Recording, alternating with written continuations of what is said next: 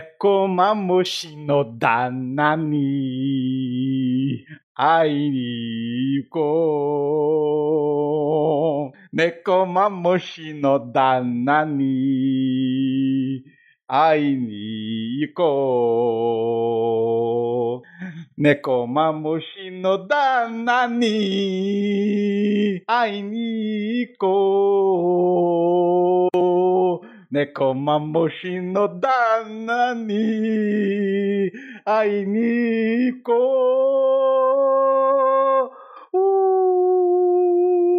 ー猫まもしの旦那に会いに行こう。猫まもしの旦那に会いに行こう。 Eu odeio o Mr. 27. Eu tive que mutar aqui porque eu tava rindo.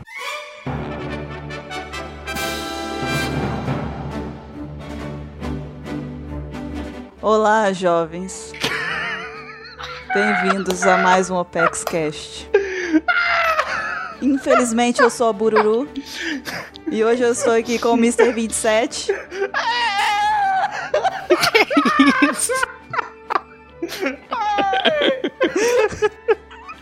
Com o Mr. Caio, Eu já tô arrependido de ter participado desse cast.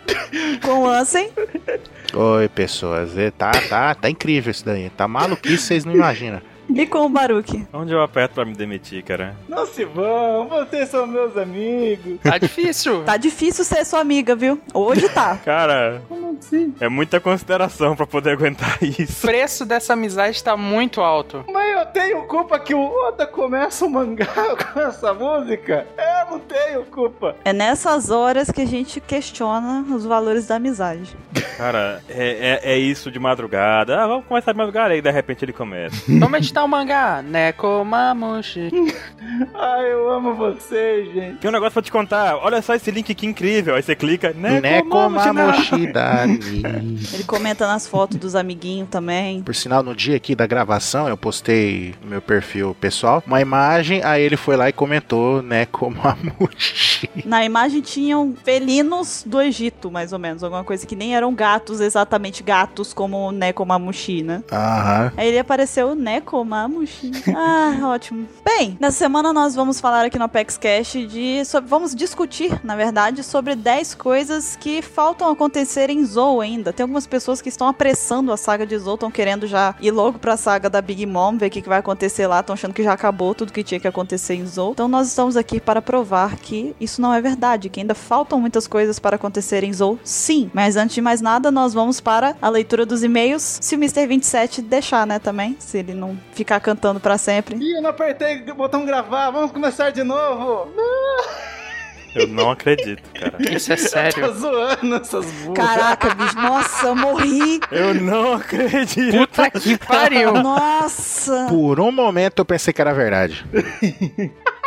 Eu até me sentei de novo aqui na cadeira. Tipo, me, me arrumei de novo na cadeira aqui, sabe?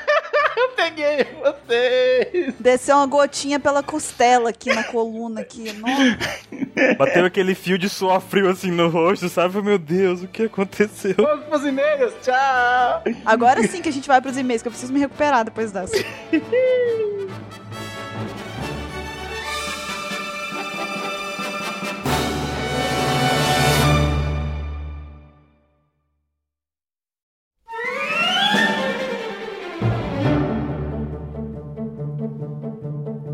E lá vamos nós para mais uma leitura de e-mails aqui no ApexCast. Eu estou aqui primeiro com o Mr. Caio. E aí? Segundo, temos recados. Sim, recadinhos. A gente tem um recado aqui que vocês já estão acostumados, que é nada mais nada menos do que assine o podcast no iTunes e avalie a gente lá. Se você tem um celularzinho da Apple, fácil, você só tem que ir lá no aplicativo de podcasts. Aí você assina o Opex Cash lá e você dá a sua avaliação. 5 estrelas, 4 estrelas, o que você achar justo. Se você não tiver um celular da Apple, baixa o aplicativo iTunes no seu computador e avalia a gente lá também pra ajudar a gente, porque a gente precisa, né, Baruque? Com certeza, isso ajuda muito a divulgar. A gente sempre diz isso. Quem também tiver celulares Android, Windows Phone, pode ouvir o OpexCast pelo celular também. Procura aí algum aplicativo de podcast, procura OpexCast, vai encontrar lá. Sim. Temos também nossa fanpage, facebook.com.br oficial E lá a gente posta tudo, tudo, tudo, tudo, tudo que a gente faz de acordo com o que vai saindo. Tem spoiler de podcast, tem notícias, tem um monte de treta que acontece. Tipo essa semana que teve, não teve episódio, a gente explicou tudo lá o motivo e tudo mais. Tem um Big Brother One Piece, né? Cara, Big Brother One Piece tá demais, cara, tá demais. Tá muito engraçado. Você não gosta do Big Brother? Eu não gosto de Big Brother, assim. Nem eu. Mas o Big Brother One Piece tá sensacional. Acompanha lá. Bom, cara, vou deixar o link na des- na descrição. O link na descrição pro pessoal acompanhar os que já saíram. Porque acho que quase todo dia sai uma tirinha do Big Brother One Piece. Os participantes do One Piece estão lá. E tem paredão, tem prova dele, tem tudo. Quem cuida é o Heitor e a Larissa e tá demais, né? Tá demais, cara.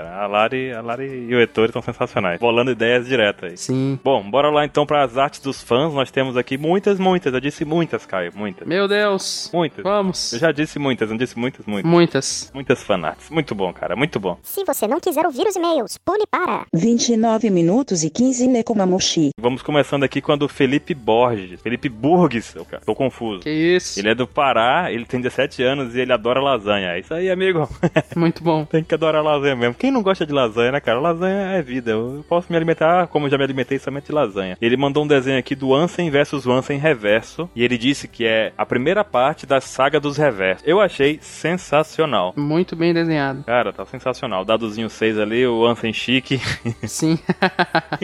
Sensacional. Manda o resto, Felipe. Vai fazendo e mandando pra gente, cara. Toda semana manda uma saga desses reversos. De- Depois, se você deixar, eu de- crio até uma partezinha lá no leitor, hein? Se tiver muitas partes. Exatamente. O que mais, cara? A gente tem aqui do Alan Israel Tudek Felipusso Vieira. Meu Deus! Caramba!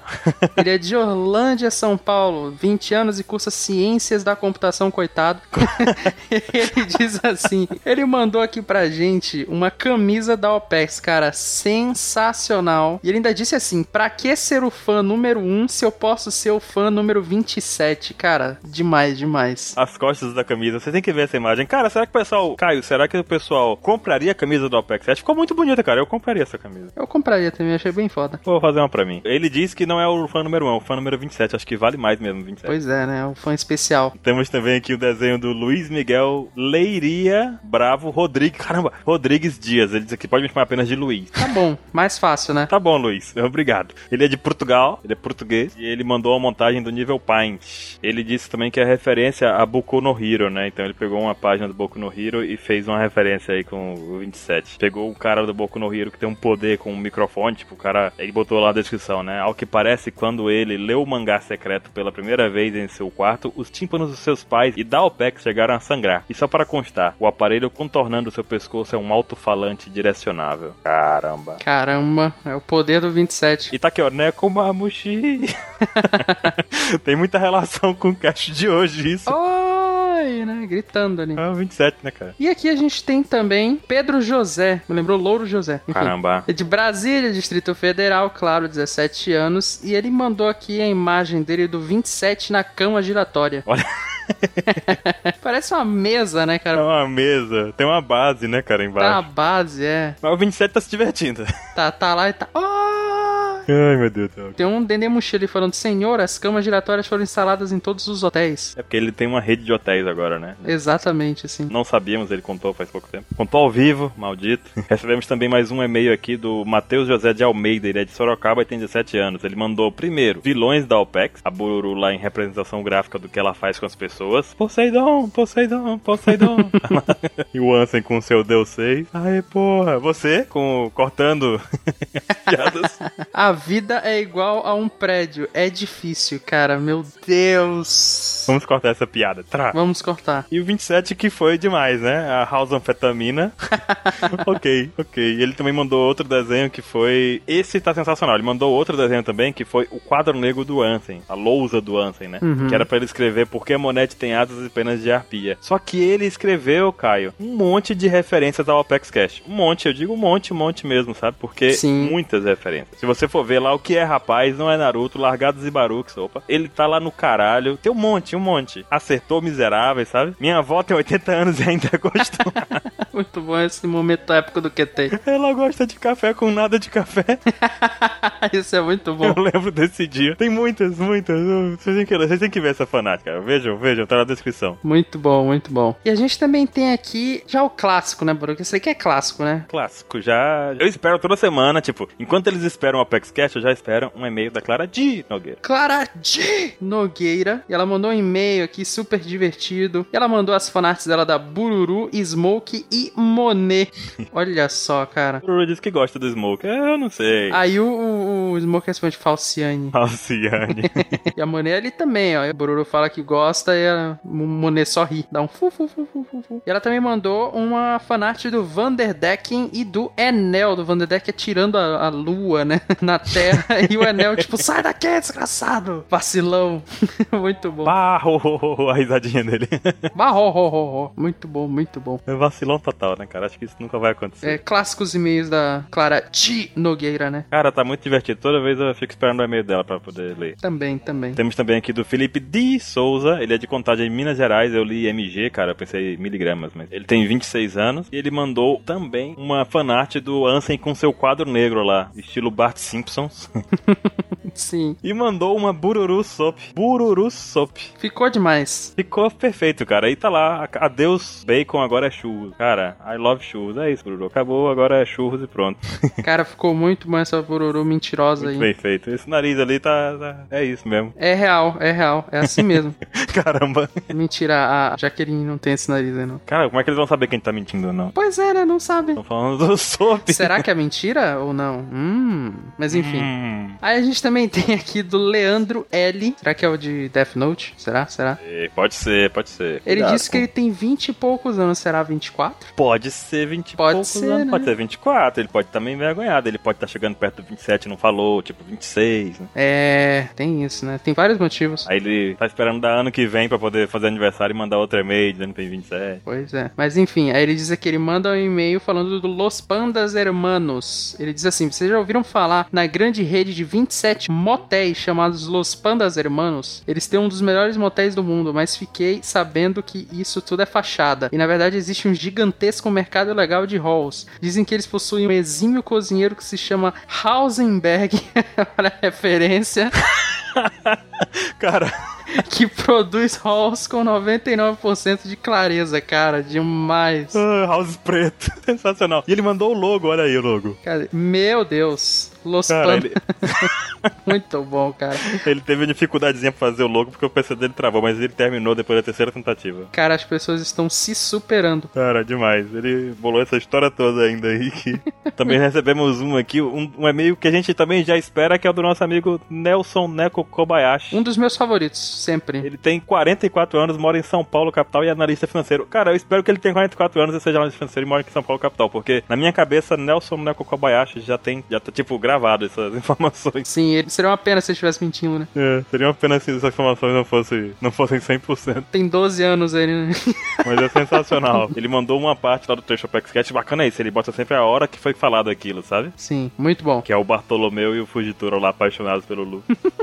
E a Hancock bom. sem paciência. Oi, oi! Oi, oi! Ele mandou também um do quadro do Ansem com as teorias. Por que a mulher tem asas? Por que o Ansem Simpsons, né? Sim, Tem o tempo também lá. E ele mandou também aqui um WhatsApp do Caribou. Recebendo um WhatsApp do Caribou. Ah, é porque a gente falou que ele tem o jeito dele assim. Ele parece um pouquinho esse emoticon aí do WhatsApp, né? Cocôzinho, né? Aquele cocôzinho. Exatamente, então, Como chama esse emoticon do WhatsApp? Por favor, me digam. cocôzinho feliz, é Deve isso. ser cocôzinho sorridente. E a gente tem aqui a Dainara Medina, ela é de Parapuã, São Paulo. Quase que eu falei Sarapuã, foi quase. ela tem 16 anos e ela mandou também o 27 na cama giratória. As pessoas gostaram, barulho. Gostaram, foi muito boa. E eu não duvido que isso aconteça, não, do jeito que ele é. Pois Dá pra é, imaginar ele dançando quando a cama giratória mesmo. Ele tá gritando, yeah, baby! e tem alguém ali falando, senhor, as vendas subiram 27% esse mês. Ele é Mr. 27 Samar?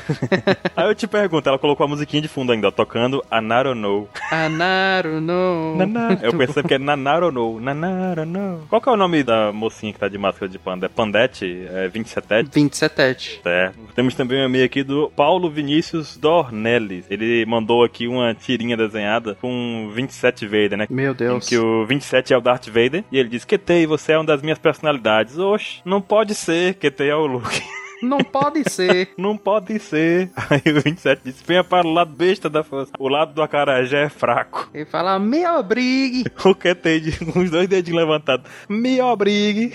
Muito bom. Demais, demais. Tem que ser Ketei dublando ele mesmo, porque não tem como. Sim, é o do o QT. Se dublando, não. O QT sendo natural, ele já é Ele engraçado. já é. Né? é. né? Mas enfim, e aí a gente tem também aqui do Douglas Souza Vieira, e ele mandou aqui várias, cara, ele mandou o dado 6, né? Foi. No jogo do Criminal Case, ele encontrou um dado quando deu zoom. Tan, tan, tan. Olha só, que loucura. 6-6, então é porrada Seis, dupla ainda. seis. Pô, Ele mandou também o 27 Power, que seria o Austin Power, né? Versão 27. Versão 27, exatamente. Montagem nível Pint. É, e também mandou o Halls em Dressrosa. Aquela página do Zoro falando lá. O maior parceiro de tráfego de House do Flamengo era o Mr. 27. Quando destruímos a fábrica, tá lá a página todinha editada nesse, nesse aspecto aí. Ainda termina falando que o 27 é um dos Yonkous, né? Pois não é, é um dos poderosos Yonkous, olha só. Quem diria, esse mundo tá ficando muito perigoso, cara. Tá, tá. E também temos uma nasce enviada pelo Samarone Martins. Samarone não foi o que ganhou o jogo do Star Wars Acho que foi. naquela promoção? Acho que foi. Eu acho que foi que fez a Bururu Oda, eu acho. Posso estar enganado, mas eu acho que não. E ele mandou essa aqui. No, outra cama giratória. Caralho, Cara, as pessoas adoraram a cama giratória. outra cama giratória e já tem lá várias referências, cara. É, ele escreveu ali Topice. Topice, não, não ficou topice. Não era Tupice, é Topice agora. Pauta? Pra quê, né? Aí teorias. O bode do Sengoku é o Vegapunk, o chapéu de palha era o Jo- Joy Boy. Muitas referências, cara, ficou demais. E ainda temos uma Akuma no Mi ali, viu? ó? Sim. E o 27 tá numa pose ali sensacional, né? Cara, e a cama girando. Imagina ele fazendo essa pose numa cama giratória. E esses mamilos polêmicos e gaivotas ao fundo. Eu não digo mais nada, né? Nada, nada. Melhor passar pra próxima porque eu tô ficando preocupado. Vamos lá. E a gente também tem aqui o Micael Gomes de Lima. Esse cara que mandou vários, acho que nem vale eu ler todos, Barulho. A gente divide. Pronto, vamos. Mandou aqui do Ansem. Coloridinho lá. Não é Naruto, eu não sou bully. É, e essa OPEX não sabe de nada. Ele mandou também aqui o do Churros, que ficou muito bom. A cara da Bururu em desespero ali, sonhando com churros, né? Você vê que ela tá babando arco-íris, tá vendo isso? Tô vendo. Cara, sensacional. E também mandou aqui o Mr. 27. Aí ele deu uma trollada, né, cara? Pois é, né? Ele- o 27 não vai gostar disso. Com fundos de banana e vestido de que, com casca de banana murcha, sabe? O que que tá acontecendo aí que esse não é o 27? Esse não é o 27, deve ser o reverso fantasiado de 27, viu? Tô achando também. O que mais que ele mandou, Barulho? Ele mandou também o Ansem Reverso, ele escreveu aqui uma frase ao contrário que eu não vou me esforçar pra ler. Aten, blá blá blá. Sempre que jogo o dado, ajudo um mendigo na rua, mas não é Naruto. tá certo então, né? Ele mandou o trio besta. Ah, Oi, oi. Que isso? Tá, tá Bururu, eu e 27. Como assim? O trio besta. Como assim? Cadê o que tem nesse trio? Mandou também, ó, faltou essa. Sad Face, foi o nome do arquivo que ele deu. E aí ele colocou lá um eu falando assim: finalmente, depois de dois livros, agora eu nunca mais acordo pelado. Tem um livro como não acordar pelado nas minhas mãos. E é o dois puta merda. e o QT vou usar meu Nokia pra conectar a OPEX inteira no Sky. Como assim? Então tá. Como assim? Então tá, acabou. Essas foram fanarts da semana. Muitas fanáticas. Muitas, acho que foram 28 ou 29 fanarts. Então vamos para os e-mails também, Caio, porque recebemos mais e-mails do que fanarts. Então vocês imaginem quantos e-mails. A Clara perguntou quantos e-mails a gente recebe. Tipo, tá, tá a dica aí. Temos mais e-mails do que fanarts. Sim, é bem, bem difícil fazer a seleção. Então, Caio, vamos lá então pro nosso e-mail da semana. Vamos, vamos sim. A gente tá aqui com e-mail muito bacana. Eu gostei desse e-mail, Barulho. Muito bom, muito bom. O e-mail enviado é por Lucas Costa Braga, 24 anos, de Brasília. Ele diz assim: Olá, jovens! Meu nome é Lucas Costa Braga, sou de Brasília e graças a vocês sou psicólogo. Hum, Hum, tô interessado. vamos, vamos, vamos lá. Tem minha atenção, né? É, você conquistou minha atenção, garoto. Vamos lá. Obviamente, me divirto analisando a todos durante cada OpexCast. Você imagina, já que ele fica, né, loucão lá analisando os. op- Deve ser divertido pra ele. Deve ser divertido pra ele nos julgar. É. Para finalizar minha graduação, tive que fazer a maligna monografia. Só quem já fez sabe que passar na banca é como vencer um, um almirante. É, cara, já derrotei dois.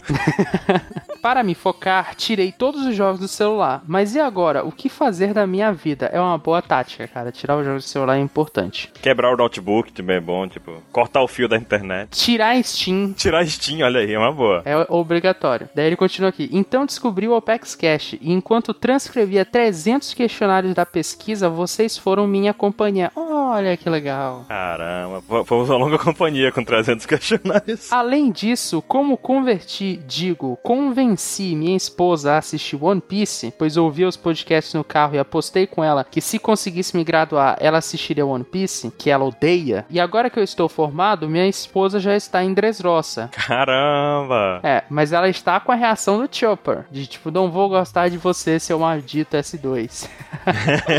Né, ela tá curtindo, mas não tá admitindo, né? Não quer assumir, hoje não. Tipo, Hoje não. E o filho dele de 4 anos, quando ele vai pro colégio, diz que ele fica pedindo pra tocar no- a música do Homem de Borracha. Então será que ele tá botando as aberturas? tan, taran, tan, tan. Pode ser. Olha, é verdade. Taran, tan, tan, tan, tan. Né? Taran, taran, taran, taran. É a abertura do Apex Cash. Vou te contar uma história engraçada com um carro que aconteceu ontem, inclusive. Eu tava falando com um amigo nosso, vocês podem botar o nome dele aqui, é o Dake, né? Uhum. E aí ele tava falando que a namorada dele, ele conseguiu convencer ou converter a namorada dele a assistir One Piece também, né? Hum. Aí eu falei pra ele assim, cara, agora só falta você fazer ela ouvir o Opex Cash, né? Uhum. Aí ele falou assim, o que, que, que você quer que eu faça pra convencer ela a ouvir o Apex Cash? Eu falei, ah, não sei. Aí ele falou assim, você quer que eu amarre ela e coloque o fone na cabeça dela? Eu falei, não, assim não, né? Eu falei, você pode fazer o seguinte, enquanto ela estiver dirigindo, você bota pra tocar no carro, Hum. e aí manda ela dirigir de uma cidade a outra, são só quatro horas de viagem, sabe? Vai pra capital. E aí ela vai escutando o cast com a gente. Olha, foi a mesma estratégia aí que o Lucas tomou, né? Foi, cara, olha só. Ele disse que vai tentar. É uma boa. Mas o Lucas, ele não terminou aí. Essa história já tá bacana aí, mas ele conclui com um fato aqui. Olha que louco. Sobre o Mr. 27 ter uma rede de motéis, tem uma revelação. Preocupante. Uhum. Daí ele falou: no aniversário de dois anos de casamento, fomos jantar e depois dar uma passada em um motel. Ok. O motel Flamingo, Ok. do Flamingo. Do Flamengo, cara. Tá lá- claro, tá lá, né? Nele tem muitos quartos temáticos. Como verdadeiros otakus, decidimos ficar no quarto Tóquio. No dia seguinte, quando estávamos saindo do quarto, então eu fui olhar o número do quarto. Qual era o número, Baruki? Quarto 27. Minha cabeça boah, explodiu. E explodiu. E não é mentira porque ele mandou o link Ele mandou o link, cara, comprovando. comprovando. As suítes. Cara, Cara, cara, ok, foi, né? assustador. Eu acho que você está no clima. Assustador descobrir que o poder do 27 já foi tão longe. Tá, tá indo longe demais, cara. Essas redes aí, como é que é? Los Pandas Hermanos, né? Los Pandas Hermanos. E ele diz assim, ó: "Quero muito que vocês façam um podcast 69 a pauta de fetiche. Caso leiam um e-mail e confirmem que vão fazer, juro que mando conteúdo pra ajudar na pauta. Olha o cara. O que que ele tá, o que que ele tá dizendo? Olha. Eu tô com medo desse teu conteúdo aí. Cara, Lucas Braga tá me assustando, velho. Ele tá... Aí ele diz assim: desde já, va- já vai uma contribuição. Se você tem fetiche que envolve Nutella, rolls, bacon, churros, como é o caso de alguns membros aqui da OPEX, né? Que isso?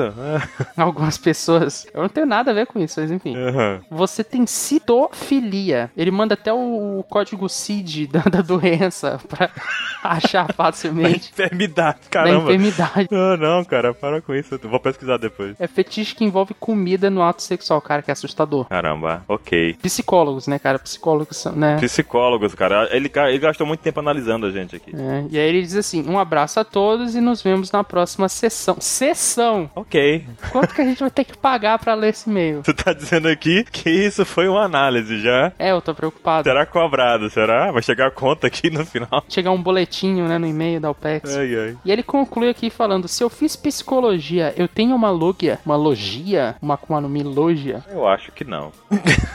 Faculdade ainda não está garantindo frutos do diabo. É, ainda não. Quem sabe no futuro. É, quem sabe no futuro. Eu quero saber se seu filho vai, vai assistir One Piece também, hein? Botar um tempinho pra ele aprender a ler já as legendas e tal, tá vendo? É só deixa ele crescer um pouquinho antes dele ouvir o Opex Cash, porque às vezes tem umas coisas estranhas. É, esse negócio de motel flamingo, essas coisas assim, né? Pode É, deixa, de- gerar perguntas estranhas logo de cara, né? deixa ele crescer assim, de- dá mais uns 10 anos. É bom. Até lá a gente vai ter o que? Uns mil episódios, então tá tranquilo. Ainda vai ter muito tempo pra ouvir. Ah, é fácil. Bom, então vamos lá também, cara, para nossa pergunta. A gente já respondeu aqui a pergunta do Lucas, mas temos uma sessão só pra isso, então, né? Ele burlou as leis, mas vamos lá, as regras. Vamos para as perguntas. Começando aqui pela pergunta do Gabriel Henrique, ele tem 14 anos, mora em Minas Gerais, Carmo do Paranaíba, e do nada ele ficou com a dúvida de como seria a Jolly Roger de cada membro da OPEX. Não sei se a Jolly Roger se escreve junto ou separado, então eu escrevi junto. E aí, é junto ou separado? Essa é a pergunta. Cara, É separado. é separado, é separado. O que significa? A gente falou naquele cast dos piratas. É a bandeira, é a- o símbolo pirata de cada um. Como é que seria, Baruto? E aí, cada membro da OPEX, igual aqueles do Mugiwara, que cada um tem um diferente, né? O Zoro com espadinha. É, a Bururu seria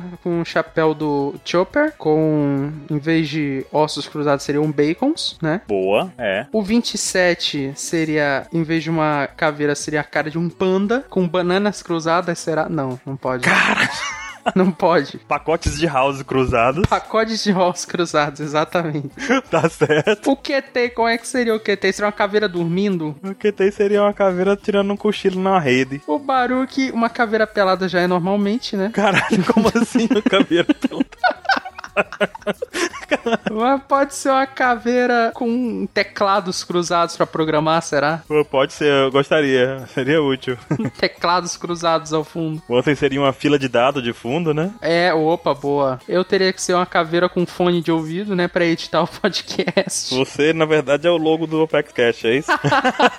Verdade. A sua já tá feita. A minha já tá feita aí, ó. Pronto. O pessoal cria as outras aí. Se quiser mandar por desenho. É. O Ansem foi o dos dados, né? Hum. O do Caras é uma caveira que não tá lá, é uma caveira invisível. É uma caveira meio translúcida, assim, sabe? Aquele negócio assim, tá lá e não tá lá. Tá. É, tá, mas tá, tá voltando. O Caras tá voltando, gente. O cara já participou aí, tá voltando aos pouquinhos, mas é, daqui pra frente ele vai ser bem mais presente. Porque ele sempre é presente nos mangás, tem que ressaltar isso. Todo, semanalmente o cara tá com a gente, ele só não tá mesmo participando do Opex Cash. Exatamente. Bom, o pessoal vai ter que mandar pra gente por e-mails aí os desenhos que forem fazendo das Jolie Rogers. Se ficar legal, eu até boto aí numa coisa ou outra, né, do pessoal. É, ficaria legal botar na, na coisa. Eu, de vez em quando eu brinco com o logo da OPEX, faço um do Sanji, um de cada personagem. Não sei se o pessoal repara, mas tá feito. Eles, eles aparecem. Tinha dado muito do Sanji agora. Por quê? Porque é o ano do Sanji, então. Exatamente. Tá lá naquele lugar. Temos uma outra pergunta aqui, Caio. Pois é, né? Essa pergunta aqui ela é especial, porque quem manda é o Mr.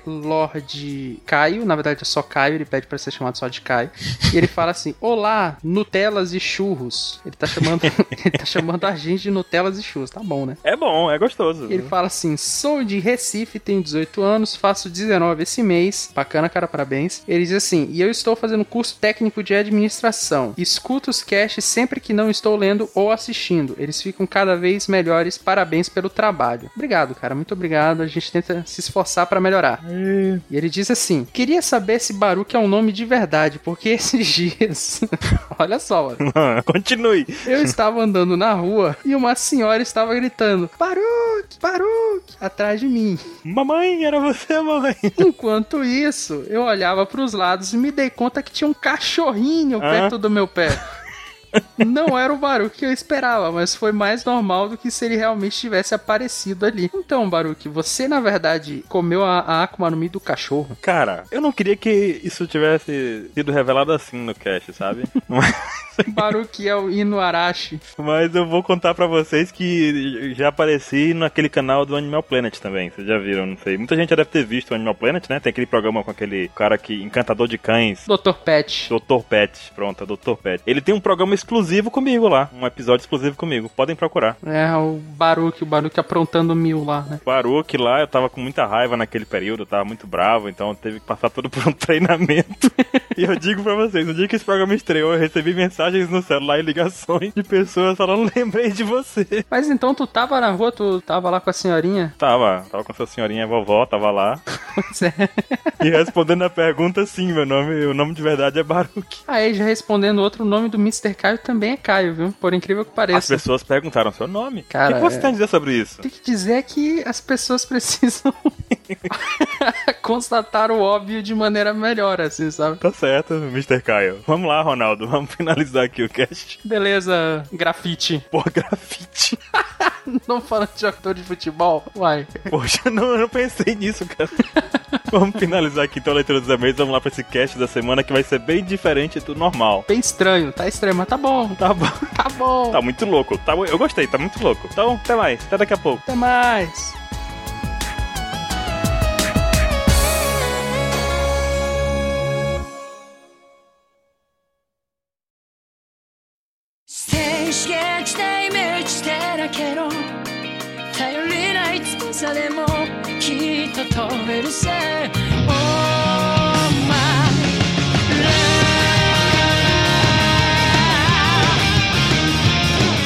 Estamos de volta com o tema principal desse Apex Cash e vamos trazer aqui 10 motivos para você ainda continuar acreditando na zaga. dos- na zaga. A equipe lá, ó, time. Chambros! Gente, não perde a esperança no time de Zou, cara. A zaga de lá vai melhorar. O pessoal, eles estão meio desmotivados, mas vai melhorar. Galvão concorda. Essa zaga tem quatro zagueiros ou três? É perseverança, trabalho de equipe, entendeu? Não perde a esperança. É, 352 é o quê? Qual é a formação? Qual é a formação? Então, ele- eles estão tentando se encontrar ainda, sabe? Eu acho que é 27-27, sabe? Eita, danada, é um time de quê, né? De que esporte é esse? Um exército mesmo. É futebol americano. Exatamente. Pois então, mas falando sério agora, se a dicção assim me permitir, eu vou conseguir concluir, né? Nós trouxemos aqui 10 motivos pra você não desistir da saga de Zou, não acreditar que ela já acabou e que agora tem que passar pra próxima. Então a gente vai trazer aqui 10 coisas que ainda em tese faltam ser concluídas, faltam ser explicadas e tudo mais em Zou. Eu não preciso nem dizer que esse podcast vai ser inteiramente restrito pra pessoas que acompanham o mangá ou pra você que acompanha o anime e não se importa de tomar spoiler, seja bem-vindo também. Não estamos te mandando embora. Mas se você acompanha só o anime e não gosta de spoilers, infelizmente este Opex Cash não é pra você. Ou se você está no futuro, né? Se você estiver no futuro onde já passou isso no anime. Ou isso, se você tá no futuro, oi. oi, oi. Espero que as coisas estejam boas aí no futuro. Faz aquele comentário estilo YouTube assim: quem tá vendo isso em 2015? É. Quem tá vendo isso em 2016? É, olha aí. Deixa nos comentários. Curte aqui quem escutou isso em 2027, umas coisas assim, sabe? É. Exatamente. Pois então, vamos começando aqui pela primeira coisa da nossa listinha de mistérios que faltam ser respondidos em Zou. E o primeiro deles é quanto ao samurai Raizou. O que, que vocês esperam dele? O que, que ele tem a aprontar ainda lá? Cadê ele? Cadê o Rezo? Não sei. Eu não sei, eu não sei, eu não sei. O Rezo tá lá ou não tá? Eu acho que tá, eu acho que tá. Mas o que aconteceu com esse cara que não aparece? Ele é um ninja, cara. Ele tava lá o tempo todo, então. É, ele tá tirando um cochilo, igual o. Han- o... Qual o nome daquele outro mesmo que eu esqueci o nome de novo? Caramba. Kanjuro. Já teve dois Chambray X-Men nesse cache, hein? Me deixa, hein? O mutante com poderes psionicos. O Kanjuro, ele não tava todo o tempo lá tirando um cochilo na parede, aquele negócio todo? uhum. Todos eles parecem ser meio bobões, os samurais que a gente viu né, até agora, né? Kinemon, Kanjuro, o Raizou não deve fugir muito pelo jeito, né, cara? Vocês não acham que ele deve ser um bobão que tá usando alguma habilidade? Porque as habilidades dele são muito boas também, e todas elas envolvem alguma coisa, tipo, que a gente vê em Naruto, sabe? Apesar de não ser Naruto, mas tipo, será que o Hanzou não tá camuflado de árvore, tá entendendo? É uma coisa bem bizarra, assim, será que não tem esse, tipo, essa possibilidade? Mas caramba, ele deixou todo mundo morrer lá, apanhar e ele falou, ah, de boa. Tava dormindo. É, ele tá tirando um cochilo, pode ser. Sono pesado da pega. Deve estar numa missão, sei lá. Deve estar procurando alguma coisa. Procurando o quê? O que, que ele poderia procurar? Porque parece que tudo começou deles quererem Zou. Não é que eles foram em Dressrosa, não é porque o Momonosuke foi raptado lá pelo Shiza Crow lá. Não, é, o objetivo deles sempre, sempre foi Zou, né? Tá, você tá dizendo que o fato dele ter sido raptado e tudo mais, da aventura ter começado dos três, por causa dos quatro, Aham. foi por conta do, do objetivo de Zou. Tipo, vamos fazer, fazer alguma coisa, ponto, é isso? Com certeza não foi porque o nome dele é Rai Zou. Com certeza não. Cara, O que, que é isso, cara? O que, que você tá fazendo? tá falando. Deus, cara. Porque, cara, Já não bastou né, o Nekomamushi no começo? desculpa, mas depois do Nekomamushi, eu não duvido mais de nada, nada. Daqui a pouco a gente pode encontrar o Hai Zou, realmente em Zou, sabe? Ele é um Mink e o Ele tá dando um bom dia. Hi! Eu sou. Zou. Ah, não! Vocês estão fora de controle. Depois do Nekomamushi, eu eu não duvido mais de nada nessa vida. Eu tô só calado. Vem cá, Caio. Senta do meu lado aqui, que eu tô com medo. Cara, é. Vou ficar vendo esses três loucos aí. Mas então, o Raizou é isso, né, gente? O que a gente sabe do Raizou? Eu acho que ele não está mais em Zou. O Raizou não está mais em Zou. Pra onde ele, tipo, ele conseguiu um barco e fugiu? Foi com o Jack? Então, isso daí é completamente achismo, né? Porque a única informação que a gente tem dele é que, um, ele é um ninja, e dois, ele tava supostamente em Zou. É isso que a gente sabe. E que alguém tava querendo muito ele. Exatamente. Hum. Naruto. Quero, né? Tequero com limão. Que isso? Que isso? Aparentemente é o Kaido, né? Que tá atrás dele. Dele ou deles? Não, ele falou bastante do, do Raizou lá. Não, não, não. Samurai. Mas um samurai, ge- qualquer samurai ou aquele samurai? Porque Ah, ele ficou perguntando do samurai, é verdade, ele não falou. Mas eu acho que ele não está lá. E você acha que ele tá onde? Então, minha especulação acaba no. Ele não está em Zou. Tá melhor que eu. se a gente seguir sua especulação, ele pode ter tido duas formas de sair de lá, né? Uma delas seria no navio do Jack ou com o pessoal do Jack, né? Uhum. Que eu acho pouco provável, mas vai. Também acho pouco provável, mas tipo, o navio tava lá e foi embora, né? Ou ele saiu no navio em que ele chegou. A gente também não faz a menor ideia de qual seja, né? Sim. Pela navalha de Okan, ele saiu por onde chegou. Exatamente. Acabou. Eu voto que ele tá lá. Tem que achar. Enquanto não achar ele, Zou não pode acabar. Caramba, mas Zou não é tão grande assim. Ah, mas tem muitas coisas pra acontecer. Tem muitas coisas, mas Zou é uma ilha vertical. Ó, Ó, Tá bom. tá bom. ok. Então tá, tá. Tá, a segunda coisa que a gente tem aqui na nossa lista é quando que o Momonosuke vai sair do quarto dele lá, que vai parar de ficar de castigo. Quando que ele vai sair do quarto? Ele camufla. Vai ser. Vocês estão forçando sair do armário aí, vocês estão forçando a frase, mas ok. tá dizendo que o Momonosuke camufla. Não, por que, que ele tá se escondendo? Tá com medo de se mostrar. Porque ele é filho de um samurai, o pessoal tá com ódio de samurai, por causa que o reino inteiro foi devastado por causa de um. Eles vão olhar pra ele e vão saber que ele é de Wano. Mas ele nem sabia da história, ele já se escondeu, já ficou. Não quis ver ninguém. Já tava mufino, né? Mas aí é provavelmente alguma coisa que a gente não sabe. Ah, deve ser alguma coisa que eles falam lá em Wano mesmo. Já pensou se tiver alguma rixazinha entre os dois? Tipo aquele negócio do boi da cara preta, sabe? Tipo, só que é como se os minks fossem o boi da cara preta pra Wano e os samurais de Wano fossem o boi da cara preta pra, pros minks, sabe? Cada um representa um perigo, uma ameaça, que foi ensinado assim, e aí cada um evita o outro. Eu achava isso, eu achava exatamente isso que você tá falando. Mas eu acho que cai por terra essa teoria, porque eles têm medo do samurai, eles odeiam os samurais depois que o Jack passou por lá. Antes disso era só mink sem pelo, né? Tipo, Whatever. Eu acho que o motivo do Momonosuke dele tá se escondendo é- é alguma coisa que aconteceu quando eles chegaram naquela ilha, que a gente não sabe qual que é, que ele se separou dele, o Raizou. Não, eles se separaram em Dressrosa, não foi? Não, não foi. Sabe o que foi? Os quatro, o Momonosuke, os, os dois samurai e o ninja. Quando tava falando da história deles, eles, se- eles chegaram a algum lugar, aconteceu alguma coisa que o Momonosuke foi sequestrado pelo Caesar Crow. Aí eles tiveram que partir de uma ilha, o Raizou ficou pra trás pra segurar os caras enquanto os outros dois iam atrás do. Não, é o contrário, é o Kanjuro que ficou pra trás. É o Kanjuro que ficou pra trás. E os dois fugiram. Mas não, Kinemon fugiu. O Raizou foi cumprir a missão que eles. Tipo, Raizou, você vai fazer o que tem que fazer. O Kanjuro despistou os negócios e o Momonosuke meio que se perdeu nessa aí. E o Kinemon? Foi mais atrás do filho dele do que o Kanjuro. Ao meu ver, deu essa impressão. Eu acho que você está sob efeito de alcoólicos. Alcoólicos. Mas então, mas vocês não acham que a missão, tipo, tem a ver com dragões? Não sei. Por que teria? Não sei, porque eles têm medo de dragões. Peraí, quem tem medo de dragões? Os samurais. Será que eles foram pra Zou pra tentar ver, resolver essa treta que eles têm com o dragão? Mas tem dragão em Zou? Eles têm medo de dragão. Tem dragão em Zou? Mas peraí, o Momonosuke comeu fruta do dragão em Dressrosa, sem querer. Não, não, comeu em Punk Hazard. Em Punk Hazard, sem querer. Shamblow.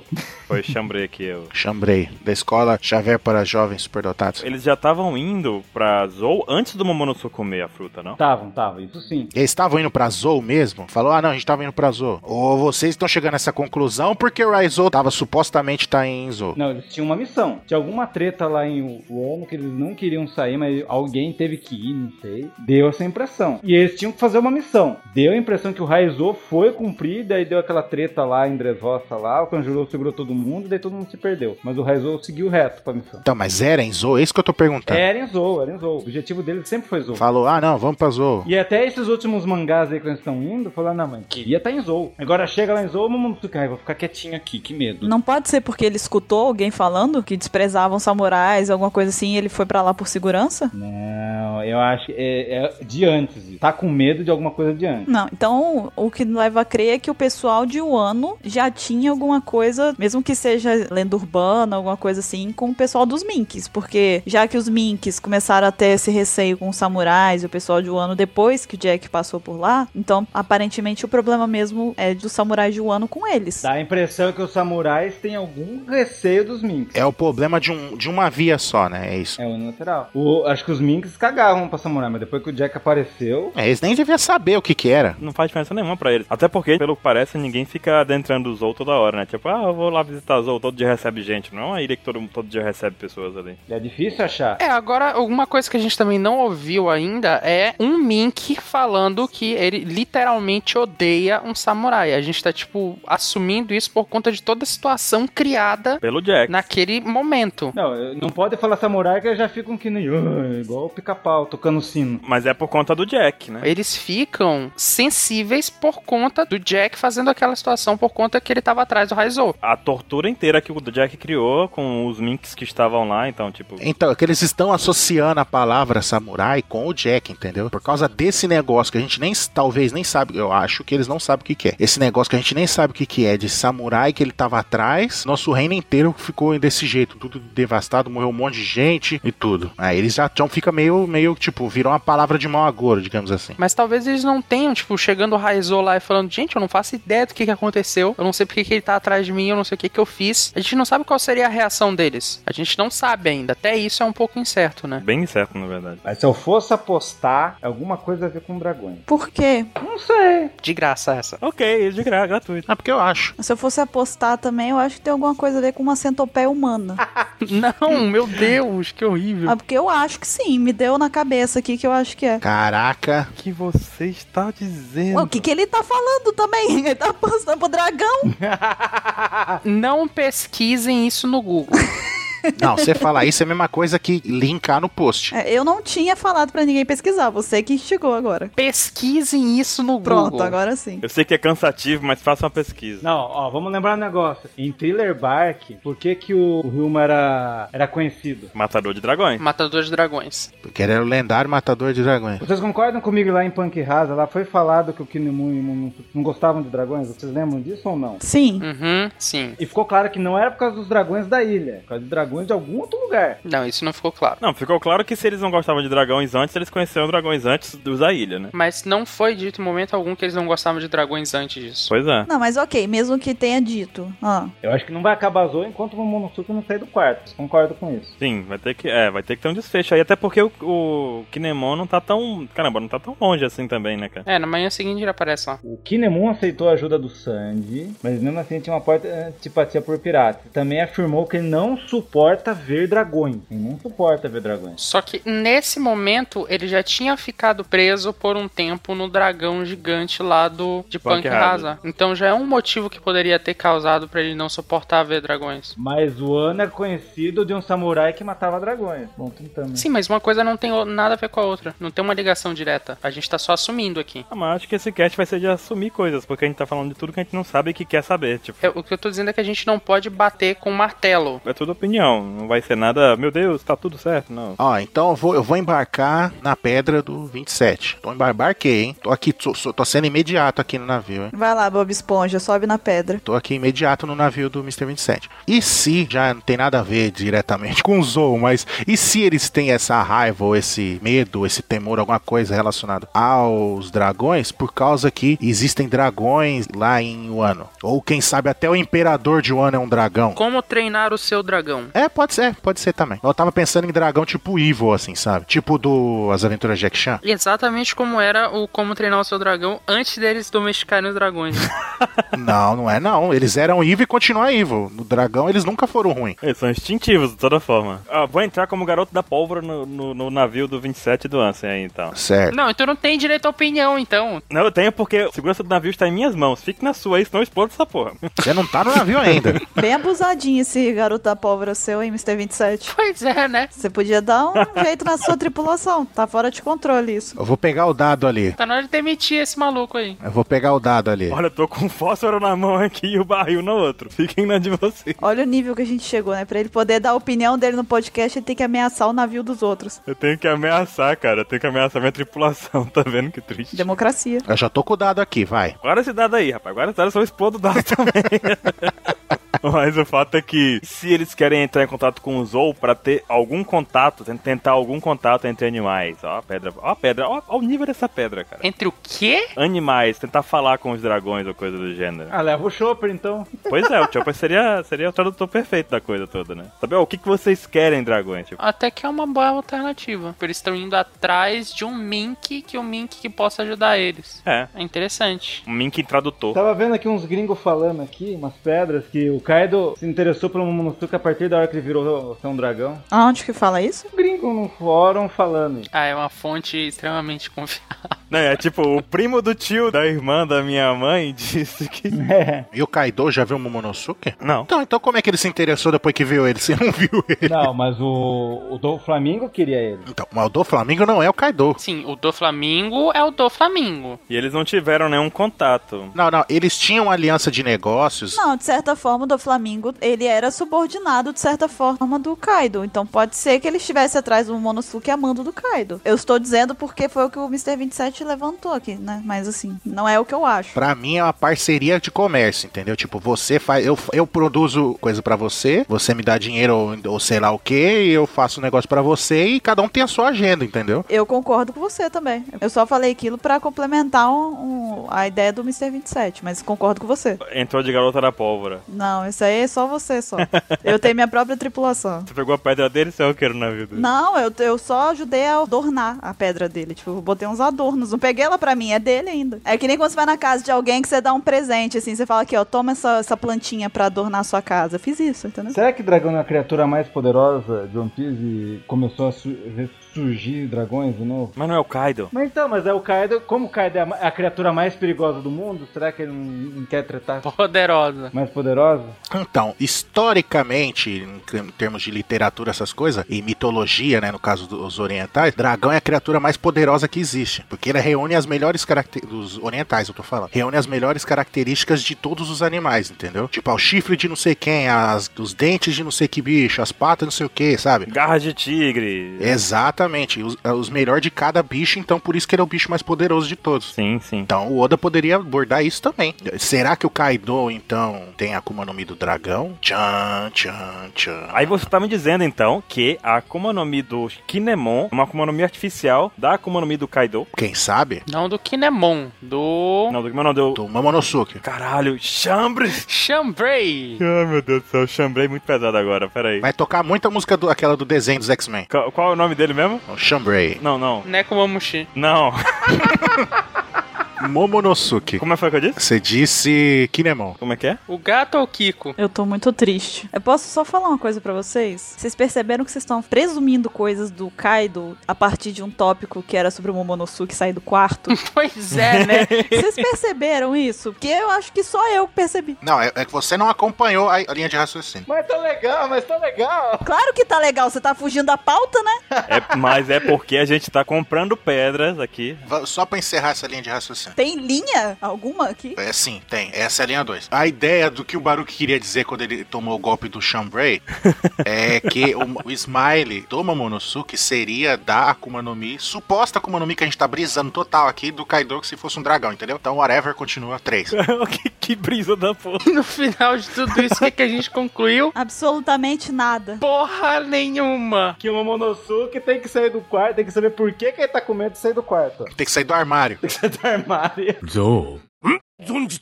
Ok, então vamos para, né? Terceira coisa que falta acontecer em Zou ainda. Vamos ver então. O que, que vocês acham do Pecons? O que, que ele vai fazer daqui pra frente agora que aconteceu as coisas envolvendo o Capone e tal, o Sandy indo embora e tudo mais? Obviamente é o novo Mugiwara, é o que dirão. Ah, não, não, sai daqui. Caio, você me preocupou, tá? Por um segundo. É o que eles vão dizer. Exatamente. E ele é o Saba, porque ele é loiro também. Mas já começaram a falar disso. Estão ligados, né? Já começaram a falar que o- o Pickles vai ser o próximo Mugiwara. É já. a verdadeira identidade do killer, pronto. É, vão começar essas loucuras assim. Mas eu acho que ele vai ser o guia dessa trupe toda pra festa do chá lá. Sim, Sim. também acho. Sim. E ele vai tentar chegar lá e falar assim, tipo, faz igual a situação. Falar, pessoal, eu trouxe aqui os Mugiwara pra tentar negociar com a Big Mom, porque, sabe, tipo, o Pickles vai colocar o dele na reta pra tentar ajudar. Será que ele não vai levar eles pra se vingar do Capone, não? Que ele deve estar meio puto com o é Capone. Exatamente. Aí ele vai chegar e falar, vou ferrar com o Capone. Lógico que ele tem respeito pela Big Mom, não vai querer que nada aconteça com ela, mas ele vai querer ferrar o Capone. Eu abracei a tua ideia. O que, que ele vai chegar? Ele vai chegar lá e falar, ó, Big Mamãezona, mama. Ele vai contar tudo pra mamãe. Exato, esse filho da puta deu um tiro nas minhas costas, entendeu? Tem os planos dele aqui, tudo. Ele que provavelmente vai trair você, porque ele atacou eu, sou um sou subordinado, isso aí não se faz. Aí a Big Mom talvez vai ficar bravo, vai mandar ele pastar também, entendeu? Aí ele vai tentar apaziguar a situação ali. Mas olha só, é confuso porque o Capone, teoricamente, ele atendeu a um interesse da família V-Smoke do Sanji, ou Van Smoke. Só que aque- ao mesmo tempo que ele atendeu esse desejo da família em levar o Sanji pro casamento, por que, que esse casamento tá marcado? Ele também não tá fazendo a vontade, no caso, da própria família da Big Mom, da própria, da própria Big Mom em fa- em realizar esse casamento? Ou ele quer reunir todos esses caras pra acabar com a concorrência mafiosa dele. Pode ser. Mas, tipo, aparentemente a Big Mom também tem interesse em fazer esse casamento, né? Então, mas aí ele. Lembre-se que ele é um supernova. Então, o Pickles falhou na missão duplamente, na verdade, né? Ou, ou o Capone tava com a missão secreta, tipo, até do Pickles, tipo. Era pra exterminar os Mugiwara, mas o Sanji ficava vivo e levava, entendeu? Ah, eu acho que ele tem também mesmo esquema, ele tem o, o plano dele mesmo. Ele tá- só tá ali fingindo que tá debaixo da asa da Big Mom pra poder ter vantagem, pra acabar com ela, pra acabar com os inimigos dele, pra partir pra reta. Porque todos os Supernova querem ser o rei dos piratas, entendeu? Tanto é que ele fala que se você quer sobreviver nesse mundo, você precisa estar sob o comando de alguém. Então, em teoria, ele pode estar apenas usando a Big Bomb como degrau. Exato. Sim, mas ele tá atendendo agora. Quando ele levou o Sanji, ele- a minha dúvida é a seguinte: quando ele carregou o Sanji, ele tá pegando o interesse da Big Mom ou o interesse da família Van Smoke do Sanji? Vinsmo. Dos dois. É o que eu já falei, eu acho que ele tá fazendo isso pra juntar a galera, pra ele matar todo mundo de uma vez só. Ele não vai matar todo mundo? Mas vai pegar desprevenido, cara. Não sei, cara. Eu acho muita pretensão aí. O cara correu do Nekomamushi. O cara pode ser o mais poderoso do mundo. Se atacar o cara sem o cara estar preparado, ele vai se lascar, entendeu? Mas o cara correu do Nekomamushi. Você tá dizendo que ele vai ficar com toda a máfia pra ele Sim. e vai derrubar um Yokon e pode até virar um Yokon? É um bom plano. Máfia, você não passa a máfia assim. Você- É família, cara. Você já assistiu o Poderoso Chefão? Já. Não, porque é o Vitor Corleone. Não, mas não é o Vitor que faz, é o, é o Michael, se eu não me engano. Agora eu não lembro se é o Vitor ou se é o Michael. Que ele faz a reunião lá das famílias mafiosas e, e manda matar todo mundo. Faz uma chacina. Eu acho que é o, o Michael mesmo. Faz uma chacina, mata todo mundo. Aí ele fica mais do que, tipo, dominando tudo na região, entendeu? Porque acabou com as outras famílias e pegou na trairagem, entendeu? É isso que eu tô falando que eu acho que ele vai fazer. Tá, entendi. Você que acha que ele vai usar uma estratégia pra unir todo mundo no casamento e detonar o casamento com todo mundo dentro. Exato. É ambicioso, é. É muito bom. Tá, entendi. É bem ambicioso, mas eh, se der certo. É, eu acho que tem chance de falhar muito grande, mas. É, mas ninguém diz também que ele não vai se ferrar nessa. A gente não sabe, mas ele pode estar tentando. Os melhores planos. São os mais arriscados, né, cara? Os melhores planos são os mais arriscados, exatamente. Ninguém chega longe apostando baixo. É Verdade. É uma boa, gostei, gostei. Comprei a pedra do Ansem aí também. Vou sair cheio de pedrinhas no bolso compradas. né? ó. E o que, que eu quero que aconteça com, o- com o Pico? Não sei. Peraí, você tá perguntando pra você mesmo? Sim. Sim. Ah, tá, ok. Ninguém- Então pergunta pra mim. co- Pergunta pra mim, Buda. Tá. O que, que você quer que aconteça com o Pecons, Mr. 27? Eu quero que aconteça o trio monstro, o novo trio monstro, que é formado pelo Pecon, pelo Bipo e pelo Chopper. Olha que legal ia ficar. Agora você dá os créditos pra quem falou isso. Você. Ah, obrigado. Perdeu o Playboy. Tá bom. Era só isso? Não, mas imagine que legal. Ah, imagina que legal. Aí o Oda desenha, faz uma paginazinha pra isso e fala: pô, galera, olha só que legal, agora vamos voltar pra história. Vamos seguir a vida agora. Vai ser uma capa colorida com os três e acabou. Mas o Chopper podia dar um Rumble Ball pro Pecons, não podia? Com qual objetivo? Pra ele virar né, o Nekomamushi? É, porque ele no máximo vai virar o Nekomamushi, né? Vai ficar grandão. Vocês estão indo longe demais. Aí ele vai dar um pro Beppo e o Beppo vai virar o urso da Coca-Cola, né? Aí uma questão, o Be... O Beppo, caralho. É, nossa, Pebo. Chambray. Pepo. Tem a Pepa, que é a porquinha, e tem o Pepo, que é o urso. o Beppo. Peppa Pig é a 35 filha. É o urso rosa. É o Pepo. Tem a Purim e a Peppa. Pepe, já tirei a. Gente, vamos todo mundo fazer um exercício de dicção antes de começar o PEX Cash, que a gente tá precisando. Ah, caramba, o Chambray é um, é um X-Men muito poderoso, cara. O Peconscast. É o Pecans Cash. Agora que eu fui entender. Mas o Pecans, ele tem. A... Agora quem tá pegando tanta pedra, tanta loucura assim, vamos lá. E vocês acham que ele tem como nome de tartaruga, jabuti? Qual é o nome do outro bicho mesmo? Cágado. Cágado. A tartaruga do Kami. Sim, não, não é acho que ele tem, ele tem. Ele tem a nome da tartaruga. Mas não foi dito. Não, tem, mas a gente não sabe qual dos três é, entendeu? Mas é um bicho desse verde que tem a cabecinha lá e entra dentro do casco. É a Kawabanga no Mi. Vocês estão me dizendo que ele tem a Akuma no Mi da Tortuguita, é isso mesmo? Exatamente. Caramba. Ele tá correndo muito perigo agora comigo. Alguém come a cabeça dele e as Eu patinhas. tenho todo um ritual. Eu e todo mundo. né? Caramba. Arranca as patinhas primeiro, né? É você e o resto da humanidade. Eu e o resto do Brasil. Mas eu, te- eu conheço um cara que teve dois jabutis. Um cara aí, a- tá aqui no Apex Cash. Eu fiquei sabendo que são três. Quem? Um cara que tá aqui no Apex Cash, ele. Quem? Tal de Mr. Caio, ele teve jabutis, né? E como é que era o nome mesmo? Tuxê. Tuxê primeiro, Tuxê segundo. Foram três Tuxês. Olha aí, três tuxês. E, pessoal, é por causa do desenho, tá bom? Não, e olha só que interessante. Eu lembro quando o Tuxê primeiro era vivo. Uhum. Não que ele tenha morrido. Não que o Tuxê primeiro tenha morrido. Na verdade, o que aconteceu com o Tuxê primeiro, Caio? Então ele desapareceu. Como ele desapareceu? Ele fugiu. Como que um jabuti foge de uma residência sem que alguém perceba? Ele pegou o quê? Ele pegou um skate? Ele é super rápido. Não, insatisfeito com isso, Caio foi lá e conseguiu o Tuxê segundo, o retorno. O que aconteceu com o Tuxê segundo? Ele fugiu. Então... Como é que o cara deixou o Jabuti fugir? Caio, não sei nem, co- eu não sei nem o que te perguntar. Cara, eu vou falar agora só, só pra finalizar esse assunto. Aí surgiu o Tuxê terceiro, o resgate. O que aconteceu com o Tuxê terceiro, Caio? Ah, não, você tá zoando. Sumiu. Não, você tá zoando. Não é possível, cara. É a tua família te pregando uma peça. Eles levam, esconde, aí depois faz que compra e devolve a mesma tartaruga. Sabe aquele frango que você comeu no almoço, Caio? As tartarugas ninjas do Caio, do Caio. Cara, aquele caldo que você comeu não era de frango, era caldo de tartaruga. Eu também tô achando isso. Sabe aquela sopa que você tomou? Aham. Sei, sei qual foi. Então, tuxê. É, cara, Tuxê tava lá. Olha aqui, você disse que você queria ter pato também, né? Não tenha, Não tenha, cara, por favor. tá? Porque se você não consegue observar um jabuti que anda numa, numa velocidade, né? Bem reduzida, um pato vai te dar uma carreira, você vai. Não sei nem o que vai acontecer lá. O pato vai dominar a sua casa e vai te botar pra fora de casa, basicamente. Na época eu indaguei ele sobre a velocidade do Tuxê. Cara, como é que ele conseguiu? Ele falou, cara, ele é rápido. Ele tem, ele tem uns picos de velocidade. tipo, que loucura. É, porque no, no dia que ele comprou, o jabuti já deve ter começado a fugir já. Ai, meu Deus. Já tava fugindo toda hora. Ele às vezes ele tava na sala, ele falava, ah, que bonitinho. Já tava mais perto do corredor, ah, que bonitinho. Tava na porta, ah, que lindo, tentando sair. No outro dia sumiu. Eu imagino o Caio de Felícia agarrando a Jabuti e o Jabuti dizendo assim: Não, eu vou fugir. Vocês estão com uma ideia muito errada, porque o jabuti, ele não ficava dentro de casa, ele ficava no quintal e a gente ficava sem ver ele, sei lá, uma semana. O quintal tinha muro? Tinha, tinha. Era alto? Sim. É a tartaruga ninja, tô falando. É, basicamente. Ele ficava enfiado em algum canto do quintal e a gente não via ele, porque aqui é tudo cheio de planta, de coisa assim, e ele desaparecia. Você podia ter mais um, né? Você mora no Acre? Caramba, peraí. Então a gente tá dizendo que os três Tuxês estão lá no quintal até hoje. É- É possível. Sim, provavelmente. Vivendo no subsolo, é isso? Podem estar.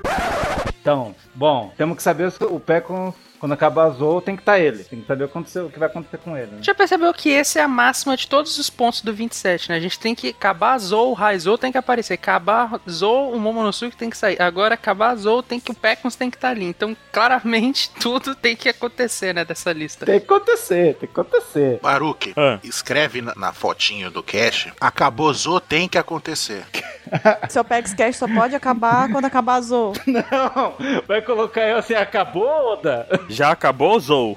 É, já acabou a Zo. Ai, meu Deus, vocês estão horríveis hoje. Hoje a gente tá muito ruim mesmo. Põe a Jéssica com carinha do Mr. 27. Já acabou. E a tartaruga. Jéssica e Tuxê, Jéssica. Tá bom, então. Então vamos pro próximo aqui. A próxima coisa que falta acontecer em Zou, que é saber o que, que tá sendo protegido lá na floresta da baleia. Eu sei, eu sei. É Claro que é o Nissin Ofale.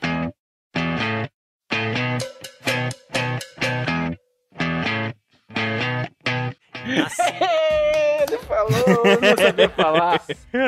Eu vou sair desse Apex Cash em depressão. Pecons cash. Eu vou sair muito triste. Mas o, o que, que tá sendo protegido? Eu não faço a menor ideia do que tá sendo protegido na faixa da baleia. Eu não faço a menor ideia, sei lá, um bando de árvore. Não, a gente tem que saber qual que é a importância dessa porra daquela árvore lá no meio de, dos outros. Pra mim é árvore só. Tem um ponegrifo lá dentro, é só isso. É, deve ter mesmo. Vai abrir a boca da baleia, tem um ponegrifo lá dentro. Não tem baleia. É, se bem que tem uma baleia. Já queria brincar comigo, né?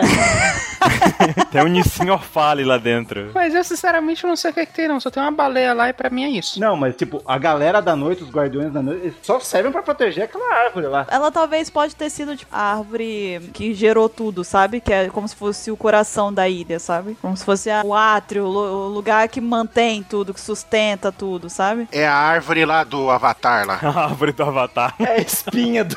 Não, é, eu acho que é, cara. Eu acho que pode ser o ponto vital da ilha, aquilo ali. A existência dela mantém tudo estabilizado. Hum, pode ser. Poético, poético. Vocês já pararam pra pensar que, tipo, que pode ser que a ilha esteja em cima das raízes dessa árvore? Poético. Não, cara, porque ela tá nas costas de um elefante. Ela tem que estar sustentada em alguma coisa mais estável. Sim, eu tô dizendo, é tudo muito poético. Ali deve estar a fivela onde tá amarrada o bagulho do elefante lá, sabe? Aquela cestinha nas costas. Eles protegem pra não cair, não escorregar. E... Tô brisando também. Tá bom. Ninguém repreendeu. Tudo bem, exerceu o seu direito. Você exerceu o seu E direito. vocês não concordam que a vegetação lá de, de Zou lá não é o que faz a névoa, que daí ninguém consegue achar a ilha? Não. Não. Nossa, na cara assim, poxa. São gases do elefante. Só pra constar pras pessoas, esse não não foi sincronizado pelo Caio, não. Foi natural. Ele foi de verdade. Eu acho que é por isso. Assim, lógico que é igual o Baruch falou, deve ter um poneglyph lá, deve, deve ter mesmo. Deve ter mais coisa? Deve ter, mas eu acho que a base de tudo é que aquela árvore lá deve ser a, a fonte vital da ilha. Uma coisa que depende da existência dela. O que segura a terra. É tipo o filme do Indiana Jones. Tirou a árvore e tudo desmorona. Não diria exatamente desmoronar, de, tipo, tirou, caiu tudo, mas eu acho que começa a desestabilizar tudo até que a- vai arruinando aos poucos, entende? Tira a vida do lugar, você diz. Uhum. Que loucura, hein? A sua participação vai ser essa na Floresta da Baleia? vai ser realmente que loucura, hein? eu sei que você pode mais que isso. Eu acredito no seu potencial. Aí tem que saber o que, que é ilha. Zou não pode acabar enquanto não saber o que, que Olha é. aí, lá vem. De novo essa história, cara. Vou Zou não pode acabar enquanto 27 não deixar. colocar aqui na lista. Vai ter que ter essa frase na capa, cara. Eu tô cansado já. O Zoro não pode acabar enquanto três pontos. Zou. Zoro? Chambro? Chambrei é você? Acabou, Zou, o Zoro desaparece. Chambrei é você, Chambrei? Chubreia, você. Não, ó, percebam aqui, ó, como que é o mapinha de Zou. A árvore da baleia tá quase perto da cabeça do elefante. 27 didático. Tá. Ah, o que, que você quer dizer com isso? Não entendi. Ah, alguém falou alguma lança de coluna aí, da espinha do elefante? não, não falei do elefante, não. Eu falei da, da ilha. Tipo, como se ela fosse a fonte vital da ilha. Ó, tem uma muralha, ele tá dentro da muralha. Eles falaram que tem o pessoal de fora e o pessoal de dentro, não tem? É uma árvore interessante. É uma árvore interessante. É esse o resumo de toda essa dúvida aqui, todo esse tópico. Ai, É uma árvore cara. interessante, concordamos. Tem guardiões lá que protege. Eu, eu já falei o que, que eu acho que é. Eu não sei mais o que, que você quer de mim. O que, que você quer de mim? Ele quer o caos, ele quer um cash de 30 horas. É, eu acho que é isso. Sobre a floresta da baleia, é claro, né? Claro. Você que tá falando tanto que a baleia é legal, que não sei o que é legal. pá. A baleia é legal. Ele tá falando, ele fala, "Ah, é uma, ba- é uma baleia legal. Você tem alguma teoria do que, que tá sendo protegido lá, então? Eu falei é o Poneglyph. E se eu gostei da ideia de segurar. Boa, bacana. Obrigada, 27, obrigada. Será que não tá lá o que o Raizo foi lá? Será que não tá nessa árvore? Não, aí, aí eu acho Não. que você tá indo longe demais. Aí eu pulo fora do navio.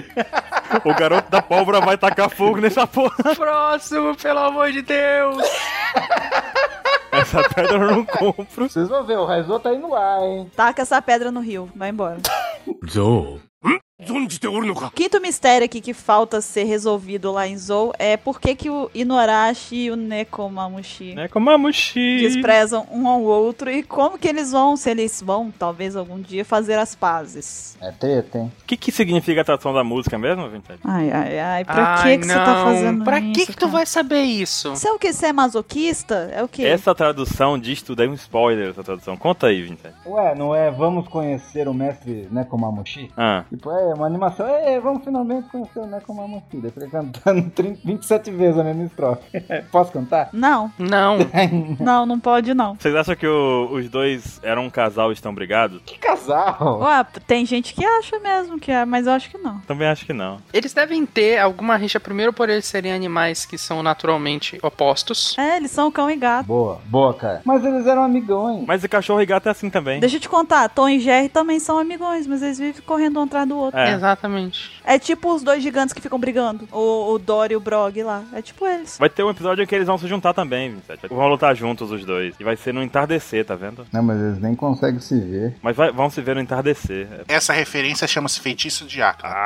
Ah! Pegou, pegou, pegou. Feitiço de Nekomamushi, tá? E aí? Mas aí, o que, que pode ter acontecido então com os dois? Uma briga do tipo cão e gato ou do tipo um fez uma coisa que o outro não gostou, eles eram amigos, lutavam juntos e tudo mais, e de repente um fez algo que o outro não gostou e nessa, nesse impasse aí nenhum quis assumir a culpa ou pedir desculpas e manteram uma briga eterna. Não, ó, aconteceu alguma coisa externa, sei lá, eu tô brisando aqui. Vamos lá, vamos comprar as pedras. É. Nem sei o que você vai falar, já comprei, vai. Alguma coisa externa fez eles brigarem entre eles. Ou foi o, o causador da briga, ou por causa de simples existência dessa coisa de fora que causou a briga entre eles. Eu acho que pode ser isso, mas acho que talvez foi a forma dele, de cada um lidar com isso que aconteceu. Porque pela personalidade que a gente viu até agora, o Inuarashi ele é mais diplomático. Ele tenta conversar, resolver as coisas. Não é como a Mushe, mas vão sair para partir pra cima e resolver as coisas logo, da forma que tiver que resolver. Comprei da Bururu, devolvi a sua ânsia. Pra mim é disputa política. Realmente aconteceu alguma coisa, como o Bruno disse, eles têm visões diferentes e aí acabou que eles se separaram ali. e Metade da população ficou tipo, não, a gente vai apoiar um, a outra metade ficou, vamos apoiar pro outro. Mas não perceberam que eles eram piratas antes? Eles foram pro mar. É isso que eu queria dizer antes, uma coisa. Agora, mais do que nunca, eu acredito na minha ideia. Que é alguma coisa externa que fez eles brigarem. Vocês consideram que os minks são uma tripulação pirata, já que o elefante tá em movimento em cima da água? Não, Não. Não? O que constitui? Tipo, eles são uma ilha ambulante apenas, não, não são de fato um- uma tripulação. Eu acho que não, tá? eles fazem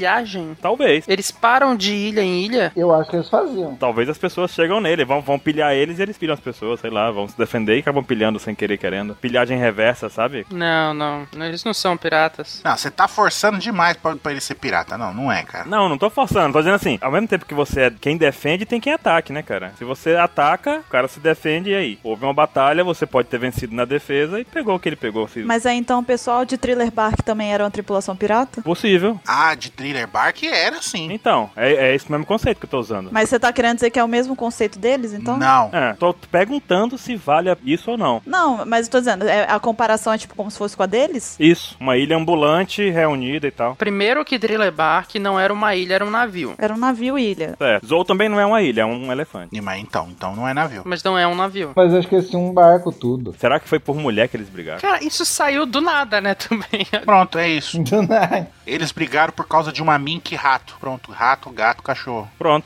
tá explicado. Eu continuo achando que foi por alguma coisa que aconteceu e eles tinham que tomar uma decisão, uma posição em relação àquilo, e aí eles se desentenderam. Entendeu? Deve ter dado alguma coisa errada por causa disso. E eles acabaram falando, ó, por conta disso, vamos cada um. A gente divide aqui, você governa ali no período tal, eu governo aqui no período tal. Pronto. Porque os ancestrais deles faziam isso. E é chamado de ducado. Porque eram duques. Fala que, ah, era governado por duques e agora também é. O que é interessante é que, independente da disputa entre os dois ali, eles mantêm o papel de defender Zou, né? Uhum. E até a mesma coisa, o Bipo também, tipo, chegou em Zou, ele automaticamente se juntou aos guardiões e teve uma tarefa lá como Mink, né? Mas será que eles deixaram de ser piratas quando encontraram o Shanks? De onde você tirou isso? O Inuarashi disse que conheceu o Shanks. Olha aí. É, esse chapéu combina com você. A gente encontrou um cara, um chapéu, blá blá blá. Não vejo motivo pra gente assumir isso. Eles deixaram de ser pirata porque encontraram o Shanks. É, a gente pode assumir que eles estavam no mar. Não dá pra dizer que eles deixaram de ser piratas, então. Mas dá pra entender que todo mundo, você vê que o Capone fala, é, eu conheço muito bem a, como eles são combatentes, a forma que eles são fortes combatentes. Talvez a fama dos minks de serem inclusos, brigões, foi por causa dos dois. Sim, isso aí eu con- concordo.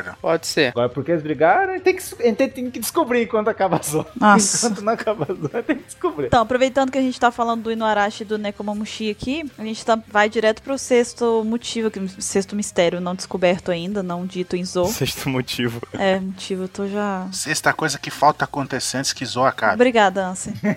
Ei! Obrigada. Esse é o título do cast. Basicamente é isso mesmo. Antes que Zou acabe. 10 coisas que tem que acontecer antes que o Zou acabe. Esse é o tema do cast. Bom, então, aproveitando que a gente tá falando do Inuarashi e do Nekomamushi, a gente até vai já pra, pra sexta questão não respondida ainda em Zou, que envolve por que que eles são tão importantes pro mundo. Co- O Pedro, né, comenta isso, fala que eles são muito importantes e qual seria o motivo pra isso. Não sei nem por que que eles se desprezam, eu vou saber isso. Quem é Pedro? Agora me refresca a memória. Quem que era o Pedro que eu não lembro? Quem é Pedro? Quem é Pedro? Pedro é um cara que entrega o leite no LOL. É o Pedro é o leiteiro. Cara, essa piada só parou que pegou. Tudo bem, gente. Não vamos explicar. Mas vocês já explicaram ela. Ah, então pronto. Então tá. Agora é capaz de muita gente achar engraçada a piada por- porque já pegaram da outra vez. Tudo bem, o Mr. 27 tem a teoria? Não, não é teoria, que foi falado isso quando mostrou lá que um tava com o braço cortado e o outro tava com a perna cortada, deu, chegou lá o, o Sandy com todo mundo, daí Decepada é a palavra. Cortada só pode ser um rasguinho. Agora ele tacava a pé arrancada. Ela tomou um talho e arrancou fora. Daí ele fala, "Ah, por favor, eles são muito importantes pro mundo, uma coisa assim. Eu vou usar a gíria do Baruque. Ele foi torada a perna do. Olha aí, gostei, torado. Ele foi torado o braço do outro. Ele fala de todos, esses dois são os únicos que não podem morrer, alguma coisa assim. O mundo precisa deles. Bota uma, uma importância muito grande nesses dois. É verdade. Aqui, ó, achei já, ó. Meus caros companheiros de merda. Olha aqui. Eu estou aqui com um barril de pólvora. Com o fósforo aceso. o mundo espera por eles. Eles não podem morrer. Por que o mundo espera por ele? O mundo? Que mundo é esse? Ou do League of Legends. Não, eu não sei por que, que eles são importantes, eu não faço ideia do porquê que eles são importantes. Não sei nem da onde inventar, assim. tipo, É uma boa questão. Deu a impressão que eles não. Não é que eles são importantes pra ali, pra quem tá em Zou, não. É pro mundo inteiro. Eles- Será que o Shanks deixou alguma coisa pra eles? Não, tira o Shanks. Pode ser, pode ser também. Você sempre embarca. Não comprei. Talvez, talvez, eles dois sejam os que melhor podem proteger o tal poneglyph que tá na ba- baleia lá. É, talvez é um poneglyph muito importante. Pois é, porque um dorme de dia e outro dorme de noite. Então vai ter, tipo. Mas eles não sabem. Ele não sabe ler porque o pessoal que escreveu o poligrifo foi, foi meio retarda. Em vez de escrever no idioma. vários idiomas, escreveu num só que ninguém sabe. Mas eu acho também, pode ser, que eles têm alguma coisa com os ancestrais deles. Tá? É ir lá, é voltando lá pra época do século perdido. Pode ser também. Já que eles são os, entre aspas, reis de, de Zoo, então ele tem esse bagulho com os ancestrais dele. Ainda mais que é cachorro e gato, né? Que é tipo sempre de família grande, essas coisas. Pode ser que algum deles tenha esse bagulho da família deles. Será que eles não sabem nenhum segredo do século perdido, alguma coisa? Ou da arma lendária? Porque eles estão numa ilha que não é encontrada facilmente e tudo mais, então de certa forma eles estão resguardados aí, né? É o segredo tá na barriga da baleia. Que a ilha que tem, no mínimo, ah, mais de mil anos, né? Talvez eles tenham alguma coisa, os ancestrais deles, tipo, igual o Vanderdecken primeiro, teve envolvimento, que a gente assume que ele teve envolvimento no século perdido. Aham. O lá o Nekomamushi primeiro, é o Tuxê primeiro, vai. exatamente. Ele tinha alguma coisa com o século perdido, ele teve algum impacto muito grande. E essa dívida, ou esse poder, ou esse sei lá o que, que mudou o mundo naquela época, seja necessário pra futuramente mudar novamente. E a- vai passando esse poder de geração em geração, ou alguma coisa assim, algum conhecimento, não precisa ser tipo um raio laser. Sim, sim. Mas alguma coisa que ele tem que é importante pra mudar o mundo. É exatamente o que eu acho. Pode ser, pode ser. Gostei, gostei. Comprei, comprei. Você tá rico, né? Tá podendo mesmo, né? Tá comprando pedra de todo mundo. Eu tô com um cartão aqui limitado só pra pedras. Cartão de crédito de pedras aqui. Fatura só vem mês que vem agora, né? É, não, tá pago, já tô com crédito hoje. Eu tive uma iluminação. Ah, lá vem. Lá vem. Será que o Inuarashi e o Nekomamushi não conheceram o Gold Roger? E conheceram o Shanks como estagiário e o Shanks já usava o chapéu? Ah, possível, possível, plausível. Ok, tudo bem. Aí eles. Mas aí, como que isso faria deles importante pro mundo? O Roger deixou algo com ele. Dentro da baleia. Dentro da baleia. Boa, boa. Pode Ah, boa. ser, pode ser. Por isso, que eles, por isso que eles protegem com tanto afinco a baleia. Pode ser. Pode ser, não, pode ser. É um chapéu verdadeiro. É, o chapéu de 800 anos, né? É o Oro Jackson. É o Oro Jackson dentro da baleia. Deixou um punhado de palha lá pra eles fazerem um novo. A gente vai estragar. Deixou a palha mágica lá. Não, mas tirando essa maluquice de ser o chapéu verdadeiro, eu gostei da ideia. Eu gostei também. Você acha que o Garp conheceu o Inorashi? Eu acho que o Garp conheceu porque ele tem um chapeuzinho de cachorro. Aê, o barulho Ah, que gosta. Aê! Não, mas não é boa, né, não? Não, isso daí é whatever pra mim. Whatever. Você vai ver a amizade do Garpzão lá com os punhos do amor e o... Talvez o Garp tenha sido salvo pelo Inuarashi. Pode ser. Tava morrendo, aí Inuarashi achou ele, salvou ele, ele em agradecimento ele honra o Inuarashi. Olha aí, pode ser que, como o 27 falou agora, juntando tudo, na disputa lá entre que, que envolvia Roger e aquele negócio todo, o Garp já tava na marinha, apareceu Inuarashi, tipo, É por isso que eles brigaram então. puta merda, por causa do Garp. Porque um ficou apoiou o Garp e o outro apoiou o Roger. Pronto. Acabou. Olha aí, ó. Matamos o mistério, olha aí. Será? Ó, anotem isso, hein? Anotem isso. Não vai ser nada disso, mas tudo bem. Foi falado aqui primeiro. Que eu acho que de, de 50 minutos de podcast ou uma hora, acho que essa é a que mais faz sentido as coisas que a gente falou aqui. Não, a gente juntou, a gente reuniu tudo aqui, reunimos as pedras. Mas foi a mais bem embasada até agora. Olha só, saiu de mim. Saiu de mim. É o filho dele. Cagou. Caramba, o que, que você tá falando, cara? Saiu de mim, não quero saber por onde. E nem o que é, né? Tipo, É um alien, né? Brotou da barriga dele assim. que engraçado. Caraca, eu adotei agora como oficial, é isso que a gente falou. Pra mim agora a partir de hoje é. caramba, cara. Olha aí, esse é o interessante desse cast. A gente tá aqui só comprando pedras alheias e complementando as pedras, tá vendo? Vai juntando um monte de pedra aí você forma uma pedra bem grande. Com pedra em pedra, a gente constrói um muro. Um castelo. Estamos fazendo um castelo aqui. A gente constrói Zou. Tem que ser ambicioso porque tem que apostar alto, perdemos com Capone. Nossa. Um podcast de, de lições aqui, de ensinamentos. Então a Zou não pode acabar antes da gente descobrir. Resumindo, né? Até o Caio comprou minha ideia. Zou não pode acabar antes da gente ser re- revelado que um apoiava o Roger e o outro. Exatamente, é isso mesmo. É isso. Um era marinheiro, o outro era pirata. Então você tem que saber a história dele. Até porque é cão e gato, né? Entendeu? Outra referência, outra referência. Agora Fumeto. Como é que os alquimistas do estado eram conhecidos? Cães do governo. Cães do governo. Olha só que Quer dizer então que o Inuyara... Não, cara, essa viagem tá muito, tá, tá muito longe, essa viagem, cara. Agora vocês estão começando a pegar um desvio meio, Calma, calma. meio perigoso. Eu acho que eu não vou comprar essa não, é. mano. Aquela coisa, tipo assim, quando você faz um desenho bonito que você fica mexendo demais, estraga. vai fazer o outro olho. A mão vai apagando o resto, né? Quando você colocar o. Pinta aqui, pinta ali, é borra, sabe? Porque pintou demais. Ruined. ゾウ。ん存じておるのか A sétima questão não resolvida ainda em Zou é quem foi que empurrou, o, como- segundo Baruch, o Baratier, né? Quem empurrou o Baratier pra fora do elefante? Exato. Quem foi que em- jogou, que empurrou o Bariete pra fora do elefante, que ele cai assim, né? Sai caindo lá de cima. Pra quem não sabe, o Barite, que eu também não sabia o nome, era o macaquinho. É o ETTTTTT. Ainda não foi confirmado isso no mangá. Segundo os- as especulações, é o ETTTT. É o apelido dele. É o nome amoroso dele. Isso pra mim é tipo a parada mais whatever que a gente pode ter nessa lista. Não é whatever. Prove. Porque a gente não sabe nada. Nada, nada, nada disso. Por isso que Zou não pode acabar. Olha o cara, velho. Ei, Tu não sabe nada. Nada, nada, nada. Caramba, eu vou dormir hoje com essa.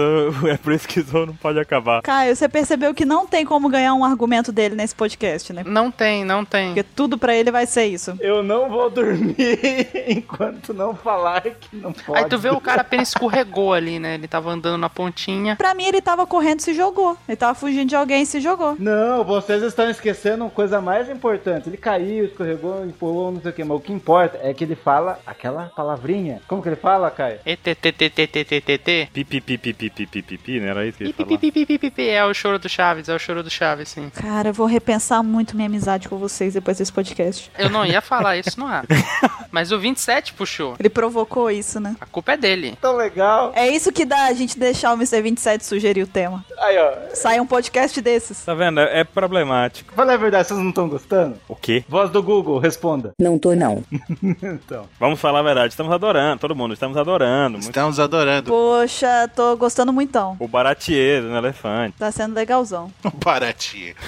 Sim, e quem atirou o Baratier pra fora do elefante mesmo? Já que vocês estão tão certos. de- Vocês não, o 27. Vamos deixar uma coisa clara aqui. A gente não tem certeza que o nome daquele macaco é Bariete. É um apelido emocional que a gente deu pra ele aqui. Vamos chamar ele de macaco. É um macaco que fala a mesma coisa que o Rezo fala. Vamos chamar ele de Baratie. É o Barati. É porque ele é um Pokémon, tá? E ele só fala igual o Pikachu que fala pica-pica, ele fala ET, ET, ET, ET, ET, ET. Então ele é o Etemon do Digimon. Então o nome dele é ET. Tá, e quem empurrou ele? Cara, pra mim, ele só escorregou. Ah. Eu acho que ele tava fugindo e pulou. Tipo, no desespero, não tinha pra onde ir, ele se jogou. Exatamente. Tava comendo uma banana, aí de repente esqueceu que tava lá e. "Ah, Há teorias que dizem que esse macaco virou o Rezou. É o contrário? Como assim? Como é que o Raizou virou macaco? Sim, e o que, que essa teoria tem de base? A gente tem que saber por que esse macaco tá falando igual o Rezou. Porque ele imita. Eu ia jogar uma teoria muito furada, velho. Eu ia dizer que o macaco era de brinquedo, que ele fez um contrato com a Suga, só que a Suga desfez os contratos. Hum. Não.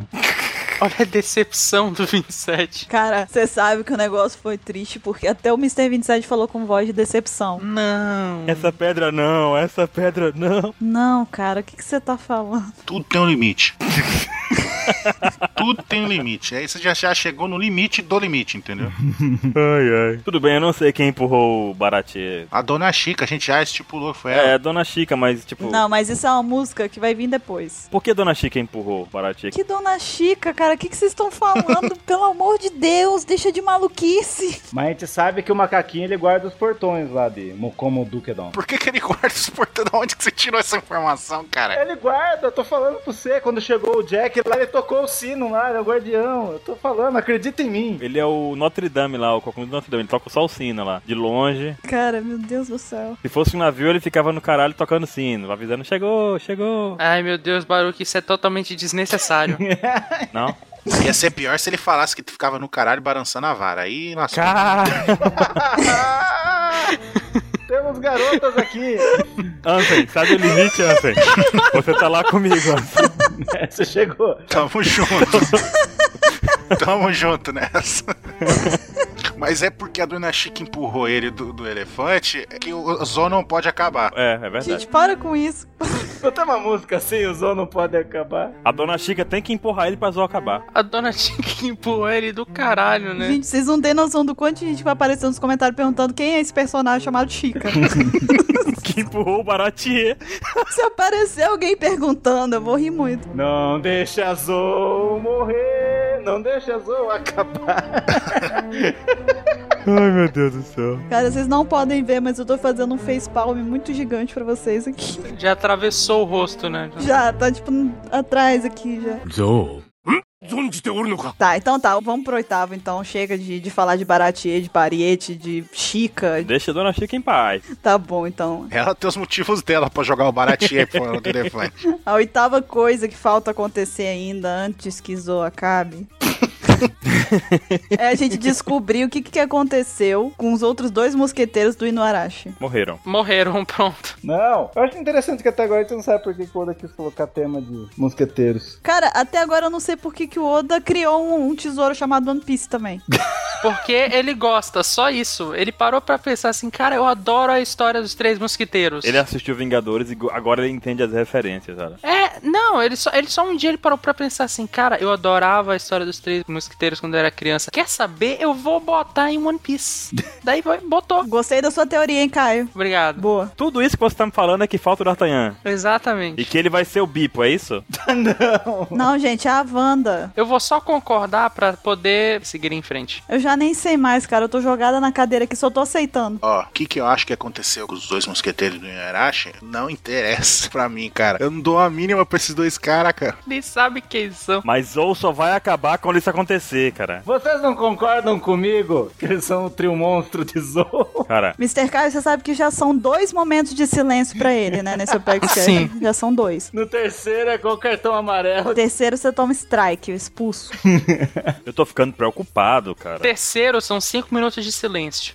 Eu tô preocupado porque tem uma pergunta e a gente não sabe nada dela. Não, tipo, não, não tem nada a dizer a respeito. Eu posso falar sobre uma hora sobre isso. Não, na verdade, é porque eu não me importo mesmo com essa daí. Mas olha, Faça com que eu me porte, 27, vai. É, 27, você tem uma ficha pra queimar agora, vai. ó, o zebra, ele tem uma franjinha parecida com a do sangue. O outro tá carregando, a gente viu, tem duas espadas e tá com cara de sanguinário. É o Zoro. É o Zoro. E o do meio é o, como que é lá, o... Xixi. O Xixilha lá, que é de leão lá. Aí, olha. Aí, olha, que é o rei. Leão é o rei e o TI. Pode ser é o Ruf. Rei dos Piratas. Então, eu acho que é tipo uma. Paradoxo. Não, isso não é um paradoxo. Não, não é paradoxo. Uma referência. Isso não é um paradoxo. Um paradoxo não É seria referência. isso. Paradoxo é você fazer a pauta e não saber o que falar. Paralelo. Paralelo. É um paralelo, seu maluco. Paradoxo. Paradoxo do Chambres. Chambrei. O meu- Ele teve um chambles conceitual agora. Chambrei. Tô achando que eu tô contagiando vocês, cara. Você sabe o que, que é isso? É porque começou com aquela bendita daquela música. Aí todo mundo ficou desconcertado. Ele canta aquela música, tem alguma coisa em mim que para de funcionar. Que música? Não vem, não. Né, Necomamo. Não, cala a boca. Não começa. né, Não, não tem aquele jogo que faz o personagem não, a- não atacar? Não- Quando canta a música, acontece isso com o Buru. Dá silence no personagem. Ó, mais uma coisa. Os três mosqueteiros. Mas o que que tem? Você acha que aconteceu alguma coisa com os dois? Por quê? Não aconteceu nada com eles. Não, tem que explicar. Acho que vai até ter nome de capítulo com o nome dele. Ele tem que saber o nome dele. Por que, que você acha isso? Porque eu acho, eles devem ser importantes. Ah, eles devem. Eu acho que eles devem ser importantes. Ô, 27, só me corrige, mas teve algum capítulo com o nome dos Yetical Brothers? Teve. Ah, então tá bom. Pior que teve, cara. Cara, Era só isso mesmo. pegou a Bururu agora. Hadouken. Eu pensei que ela ia falar sugar. Não, gente, não, o que eu quis dizer era isso. Tipo, teve capítulo com o nome deles, mas eles não são relevantes. Pode ter, mas não é relevante. Mas tem que pelo menos apresentar eles. Vocês é que não entenderam. Ó, eu vou comprar a pedra do 27 e vou dizer o seguinte: tá bom, vai ter um capítulo com os mosqueteiros. Ah, Olha só que loucura. Pode ser que seja igual o do Sai, que tem Don Sai lá e aquele negócio, tipo, um, um capítulo específico mostrando aquela realidade fora do contexto, sabe? É como se fosse uma história paralela, sabe? Uma coisa assim. É, fora do contexto da batalha toda, tipo, os três mosqueteiros em ação. Seria aquilo ali, um capítulo mostrando um pouco mais daquilo. Beleza, a- aceito. Parou aí. Gente, mas qual, qual é a importância disso? Tipo, É, é porque, igual, a única coisa que eu não estou entendendo é que, por exemplo, a gente tá falando aqui de coisas que faltam acontecer antes que Zou acabe, né? Eu não acho que isso é relevante, tipo, acabar Zou sem eu saber o que que aconteceu com eles. Não tem problema pra mim. whatever. Não, mas tem que falar o nome deles. Tem que mostrar a importância deles. Tem que. Mas eles não têm importância, cara. Ah, então aí, no caso, o item número 8 é uma coisa que falta acontecer antes que Zou acabe para o Mr. 27. Mosqueteiros não é coisa de, de governo, não. Não volta pra aquele lance lá que o Ansem gostou lá de. O Inuarashi conheceu o Garp. Daí o Inuarashi criou os mosqueteiros. Você não tente atiçar o Ansem. o Ansem tá na dele. Você não envolva o Ansem nessa, nessa sua loucura. Eu entendi, mas os mosqueteiros não tem nada a ver com isso. Mosqueteiros são a guarda pessoal do, do rei. É, do Duque. Na história, Era rei. era rei. Inclusive tinha o com a máscara de ferro lá, e o que, que era o verdadeiro e o outro. Que era o Leonardo DiCaprio no filme. Tinha o Gerard Depardieu.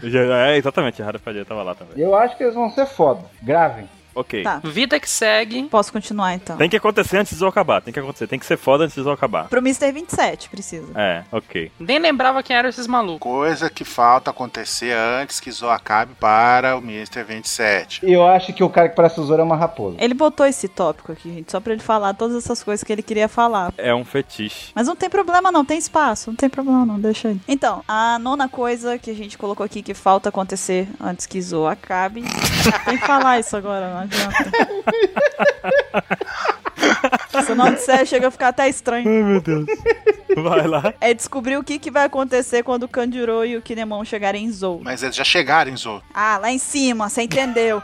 Quando chegaram na floresta da baleia. Facilita a minha vida, por favor. Quando eles chegarem lá em cima, né? Propriamente na ilha. Eu acho que a gente vai ter a resposta se os Minks odeiam de fato os samurais ou eles, se eles estão apenas sentidos por conta de toda a situação com o Jack. Porque eu duvido também que os Minks vão, tipo, ah, vamos matar esses caras aí só porque o Jack tava atrás dele, não sei o que, tipo. É, até, até porque matar os caras não vai resolver nada, né? Exatamente, tipo, a culpa, em teoria, a culpa não é deles. A culpa é do Jack, que foi que nem um louco um maluco, e eles falaram, não, eu- eles não estão aqui, e, tipo, o Jack ignorou. Os samurais em si não tem nada a ver. É como a gente já disse antes lá, tipo, na verdade, os samurais ficaram como um- um nome que acaba levando a uma coisa ruim. Eu acho que virou um trauma. É, virou um trauma, virou um tabu, uma coisa que você não fala, porque aquilo ali, pô, aconteceu por conta do samurai, mas a gente não sabe nem quem de acho é, mas aconteceu. E pode acontecer de novo, aquele negócio todo, né? É, mas eu acho que vai ser esse momento de choque. Tipo, eles vão chegar e vão, tipo, revelar que são samurais, sei lá, qualquer qualquer coisa vão descobrir, mas no fim vai te cair na mesma. Assim, eles vão falar, bah, o que aconteceu? Por que, que ele tava vindo atrás da gente? Não sei o quê. São amigos dos Mugiwara, né, cara? Exatamente, é. Acabaram de salvar Dressrosa e tudo mais. Eu acho que quando eles chegarem lá, talvez eles expliquem tudo, então, que tá acontecendo. Tipo, se é que existe alguma coisa com o pessoal de Wano também, vai tentar entender o porquê que o Momonosuke fica lá no quarto. Eu acho que vai ser isso. Acho até que é por isso que eles estão demorando a chegar, porque são três respostas muito fáceis. Questão de roteiro seria esse um, um ótimo artifício pra enrolar nas respostas, né? Até porque o Oda tem- usa isso o tempo todo, né? Toda a saga, quando vai ter luta do Luffy, o Luffy faz alguma coisa pra ele ficar 10 horas parado longe pra poder o, o ponto alto da saga ser sempre uma luta do Luffy. Sim. Exatamente. Então, o ponto alto da saga, que pode ser o Kanjuro e o Kinemon revelando toda essa história, ele não podia entregar logo de cara. Então, ele apenas adiou. E como todo início de saga, a gente sempre tem aquela introdução muito explicativa que o Oda dá, em que ele situa a gente em vários mistérios e várias situações, não escondendo tudo. Ele sempre mostra um pouco mais no começo. Tipo, a gente tem um, mon- a gente começa com um monte de dúvida, mas antes da ação começar de fato, ele revela muitas coisas, né? A gente ainda tá na fase de revelação. Uhum. Não, ele meio que também mexe com o sentimento, né? Tipo assim, ele Sim. mostra sempre uma coisa traumática, alguma coisa assim, pra que na hora que chegue na luta, chegue nos, nos enfins da coisa, pra que a gente esteja movido não só pela ansiedade da luta, mas também por, por aquele sentimento de, tipo, vai lá, Luffy, resolve tudo, dá um jeito nisso e tudo mais, né? Pra ter significado. Não é só porrada por porrada, né? Pra envolver a gente com a história. Não é só por... É. Pra ter um significado a luta, entendeu? E nesse caso, o Kanjuro e o Kinemon são os gatilhos da vez, né? Exatamente. Acho que eles são um dos, né? Dessa vez o 27 ficou calado, por quê? Não, porque eu vou soltar agora. Nossa. Vai lá, 27. O que que tu tem guardado pra agora? Lá vem, lá vem, vai Ah. lá. Será que vai acontecer muita coisa na noite de Zou ainda? Antes do Kinemon e do Kanjuro chegarem? Olha. Sim, Ou eles vão um chegar, vai acontecer ou vai acontecer o negócio de noite? Porque alguma coisa acontece de noite. eu acho que eles vão chegar no meio da noite. Ah, você fala daquele negócio da, da lua cheia. Será que vai rolar a tal coisa que acontece de noite agora? Enquanto o Brook tá contando a história lá? Não, não, Eu comecei a pensar que pode ser que aconteça agora, hein? não. Eu acho que vai passar, eles vão chegar, vai ter um desentendimento, não sei o que. Vai acontecer alguma outra coisa que vai enrolar o dia inteiro. Aí quando anoitecer de novo, aí vai dar merda, porque essa noite é a Tá, tá nublado, não tá? lu- É, Exatamente. Eles se safaram por conta disso. Talvez eles virem inimigos dos. os- sei lá, não vou falar, não vou viajar mais não, tá bom. Eles viram vampiros. E será que os canídeos da, da ilha ficam na cidade e os felinos ficam fora, lá na floresta, lá? Não sei o que que isso tem a ver com Kanjuro e Kinemon chegando em Zou. É, obrigada, Caio. É só pra fazer a Buru cantar a musiquinha dos gatos. Ele realmente quer que eu cante essa música. Eu quero que você cante. não é só ele, não. Gente, eu não sei, eu sou seu refrão da música. É só ele e o Ansem, então, pronto. Obrigado, cara. Ele quer que eu canto a música, né? Tá. Nós gatos já nascemos pobres, porém já nascemos livres. Como é que é o resto, cara? Senhor, senhora, senhorio, felino. Não reconhecerás. Pô, Obrigadão, viu, Mr. 27? Era isso mesmo que eu queria fazer. Mas peraí, eu não entendi o contexto, eu me perdi, gente. Nenhum. Não tem nenhum mesmo. É porque ele só queria que eu cantasse. Eu me distraí por um momento e. Baruki, tu não perdeu nada. Tu perdeu só o 27 sendo 27. Porque não tem contexto, não tem nada. Ele só Caramba. Mas a saga de Zoro não podia acabar enquanto a Bururu não cantasse. Eu queria pedir desculpa nesse momento pros ouvintes do Opex Cash. Eu fui coagida a fazer isso, então. Antes dessa música, a Sol não podia acabar, é isso? O Exato. podcast, né, no caso, não podia acabar antes dessa música. O podcast não pode terminar sem 1.10, não é isso também? Exatamente. Pode, pode sim. Eu só não precisei falar até o final. Tá bom. O ponto 10 aqui é a pergunta: por que que o Jack achou que o Raizou estava em Zou? Raizou não, samurai. A gente não sabe se é atrás especificamente do Raizou. Quem foi que botou Raizou aqui? Calma aí. Não, no mangá ele fala Raizou, ele sabe o nome dele. Ah, então mostra. Bom, então vamos para o tirateima. Que tiratema. É, ué, pra conferir. Tá aqui, ó. A regra é clara. Samurai de Wano, Raizou, nós nunca ouvimos falar dele. No outro mangá, no último, ele fala: Entrega, eu sei que está em algum lugar. Esse samurai de, de Wano chamado Raizou. Ele deveria estar aqui. Toma, tá aí. Ele sabe o nome dele. Então, a décima e última coisa que falta acontecer antes que Zou acabe ou que aconteça outras coisas no mangá mais pra frente, mas por enquanto, é por que, que o Jack achou que o Raizou tava em Zou? Olha só que trava-língua maravilhoso, hein? Porque seja lá qual era a missão deles em Zou, o Kaido tinha conhecimento. Será que o, o Raizou não tava, tipo, sob custódia deles e ele fugiu e foi pra aí? Hum... Cara, a Jack tem seus contatos. Eu posso falar uma coisa? Não. Vai. Pode. Eu tenho quase certeza que o Jack é do país de Vans. Por quê? Porque o cabelo dele tem um coquezinho. Estou perplexo. Todo mundo aqui tem coque. Peraí, vou fazer um agora, só de vaca. Eu acho então que ele é o Wesley Safadão. Estou de coque. Porque ele tem coque. Wesley Safadão é de Vano. Caio, faça um coque também, Caio. A Ray do Star Wars é de Vano três vezes, porque ela tem três coques. A gente tem que aguentar cada coisa pra gravar esse Apex Cash. O cara, qual que é a arma do cara? Não sei. Não é 12 espadas foice? O cara manja espada. Não, calma É, lá. só em um ano que sabe lutar com espada. Calma lá, calma lá, calma lá. O Zoro, por exemplo, ele é de um ano. O Zoro é de Wano também, é isso? Ai, meu Deus do céu. Inclusive o Killer, o Killer é o samurai de Wano também, né? o Mihawk também. Tá merda, cara. Mihawk veio de um ano. Aqueles menininhos do- da tripulação do SOP são tudo de um ano também, aqueles pequenininhos. Mas eles não têm coque. Sabe quem é de um ano também? A Tashigi, A Tashigi, sim. Tashigi, a Kuina era também, o pai dela, Peraí, quer dizer que a Kuina era uma samurai? De... O Kizaru, ele tem espada de luz. todo mundo. Aqueles Gorosei lá, aquele Gorosei da espada, é de um ano também. Wano também. Poxa vida, aqueles marinheiros treinaram em Wano? O Shanks, ele é também, tá? Só pra você saber. Caramba, velho, eu tô ficando preocupado. O, o Perna Alta. O Perna Alta é de um Perna ano. alta de Wano, velho. O Vista, todo mundo. Mas ninguém, nenhum deles tem coque. Mas peraí, vocês estão me dizendo que o samurai não pode cortar o coque dele porque ele é automaticamente perde as habilidades, é isso? Imagina agora o Jack chegando no cabeleireiro e falando assim: Cara, eu quis mudar meu visual, faz um coque. Aí, não, não pode. Não pode, porque você não é um samurai de Zou. De um ano. De Zou. De Wano. Caramba, Chambros! Caramba, Chambers. Chambros! Eu desisto. Então quer dizer então que se ele quisesse. Ele é só burro. Se ele quisesse se, dis- tipo assim, disfarçar, era só ele soltar o coque e ninguém ia saber mais. Pois é, então. Tipo, aquele cara é de um ano, ele soltou o cabelo, você tá olhando pra ele, você tá olhando pra ele, ele soltou o cabelo. Ué, cadê aquele cara? É tipo o super-homem que bota o óculos, não tem tipo. "Ca- Ué, cadê o super-homem? O Zoro não bota a bandana preta, o Kaido ele faz o coque.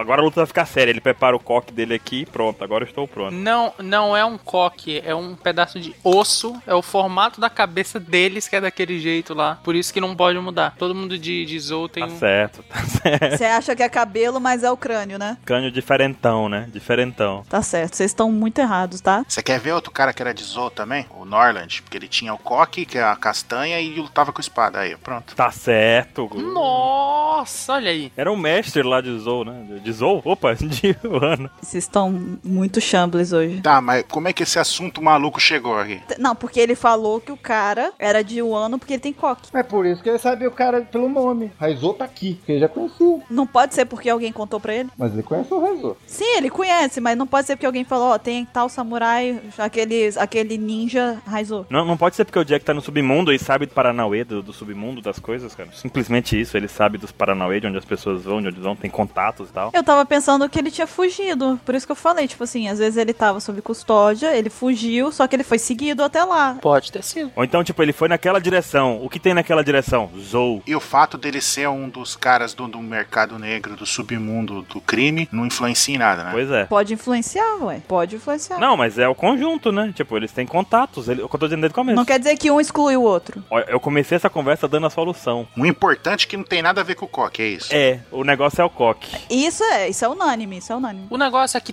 talvez, assim, a gente sabe que Kaido é uma palavra que faz a espinha dos samurais lá gelar, né? Porque quando mencionaram Kaido, Kinemon ficou todo, ih, meu Deus, Kaido, não sei o que, melhor não falar disso, tudo bem. E se o Kaido tem alguma influência na ilha de Wano, é dono da ilha, ou ele tá mandando na ilha, ou a ilha tá sob o comando dele, alguma coisa assim. Primeiro, a ilha não tá bem, tá rolando alguma coisa estranha lá. Eles não estão gostando, o povo não tá bem. E a ida do Raizou pra Zou influencia na perda de comando do Kaido e da ilha de Wano, entendeu? Tipo, é uma disputa política novamente. Tipo, por algum motivo, ele precisa ir pra Zou pra poder conseguir um poder ou alguém, alguma coisa, pra conseguir tirar a influência do Kaido da ilha de Wano. Então, por isso, eles estariam caçando ele. É uma boa teoria. E se aquele quartel-general lá do Kaido ficar em Zou? Em Zou não, em um ano. Ó, é uma opção. Porque a estrutura do castelinho lá dele lá lembra aquelas estruturas orientais, né? Sim, os templos, na verdade, nos portais. Verdade. Bom ponto. Eu já sei a solução. Tem um dragão em Wano e o Kaido é o samurai que vai cortar o dragão. Não, não, não. A teoria cai por terra de vocês por um fato, porque dá a impressão que o Wano é um país fechado, ninguém entra lá. Lá parece que são todo mundo é poderoso lá. Não, deve ser fora da jurisdição do governo, né? Daí vocês estão falando que o Kaido manda lá. É, por isso que ninguém entra lá. É, pode ser. Ah, eu acho que não. O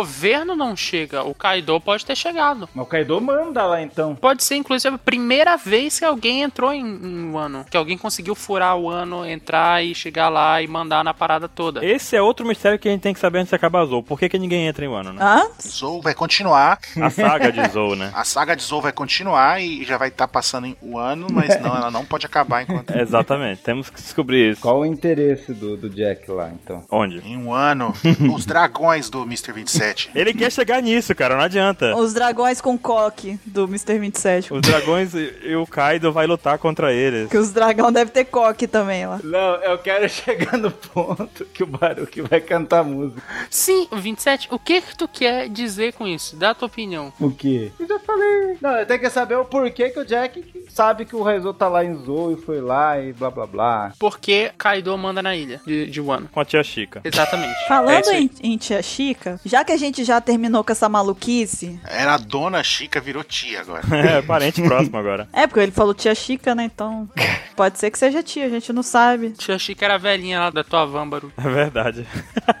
Outra história. Outras histórias. Vocês ficam só com essas histórias internas de vocês aí e o pessoal depois fica comentando quando que vai contar, quando Exatamente, uai. É o bait. Entendi, vocês ficam só nos bait, tá certo. Bom, é importante a gente avisar pro pessoal que tá acompanhando o Opex Cash que esse podcast está sendo gravado na semana que vai ser lançado o capítulo 814. Então a gente ainda não viu o que que aconteceu nele. A gente só sabe uma coisa que vai ter no mangá. Ele interrompe uma fala pra isso. Entende? É muito triste isso. É muito. Então, dizia eu, avisando que esse Opex Cash saiu antes do lançamento do capítulo 814. Então, a gente não sabe se alguns desses tópicos foram abordados e foram aprofundados nesse capítulo. Então, se foi, ignorem algumas maluquices que a gente falou. Na verdade, podem ignorar bastante maluquice que a gente falou aqui. Tem algumas coisas que são 70%. que são baseadas em nada, né? Mas são teorias. São teorias, então é válido a gente basear desde que elas tenham lá um mínimo de respaldo, né? Mas lembre-se disso, que é teoria. Então, de tudo que a gente falou aqui, a única coisa que eu vou levar em consideração é a do Inuarashi, né, com uma mochila com o Roger e o Garp, e a minha ideia do Capone lá.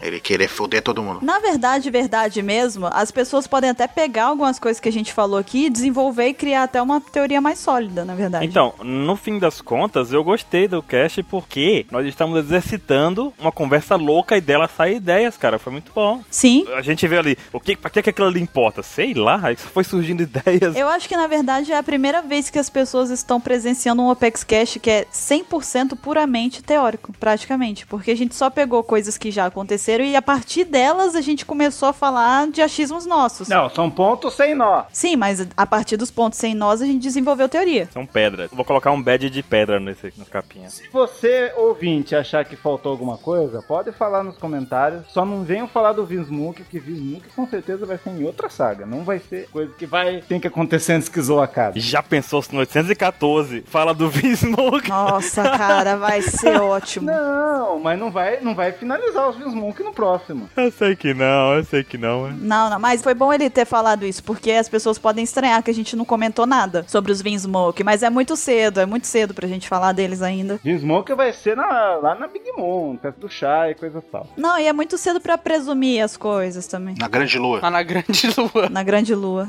É, exatamente. Fica de noite em Zou, né? Aparece a Big Moon lá. Aí a Big Mom aparece. A Big Mom vai aparecer lá.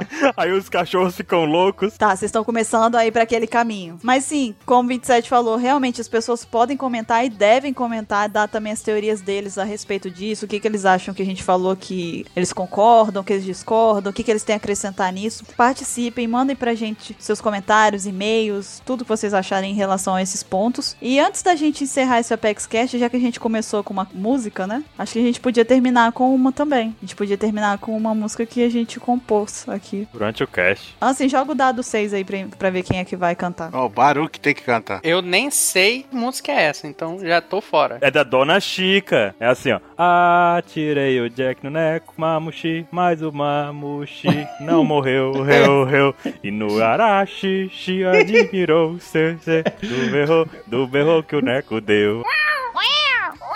Au, au. Cauau, cauau. Aquele barulhinho de gato quando bate alguma coisa. O gato falou au, au. Caramba, esse gato tem um problema aí, cara. Esse gato tá com chambres. Eu acho que ele tá um pouco errado, hein? Não, é que a dor foi tanta que até ele nem sabe o que, que ele falou. O gato latiu. Tá precisando de um psicólogo. A dor foi tanta que o gato latiu, o mudo falou. Caramba. Você tem a noção de como é que é, velho. Fugitório enxergou também. Tá bom, então depois dessa nós vamos ficando por aqui, né? Acho que já tá bom, já deu de maluquice. Por favor, né? por favor. Por favor, vou fazer um favor aos ouvintes. Nós vamos ficando por aqui. Até a semana que vem, a gente se vê no próximo Apex Cash. Até lá. Tchau, tchau. Tchau. Ai, Falou! Não deixa Zou morrer, não deixa Zou acabar.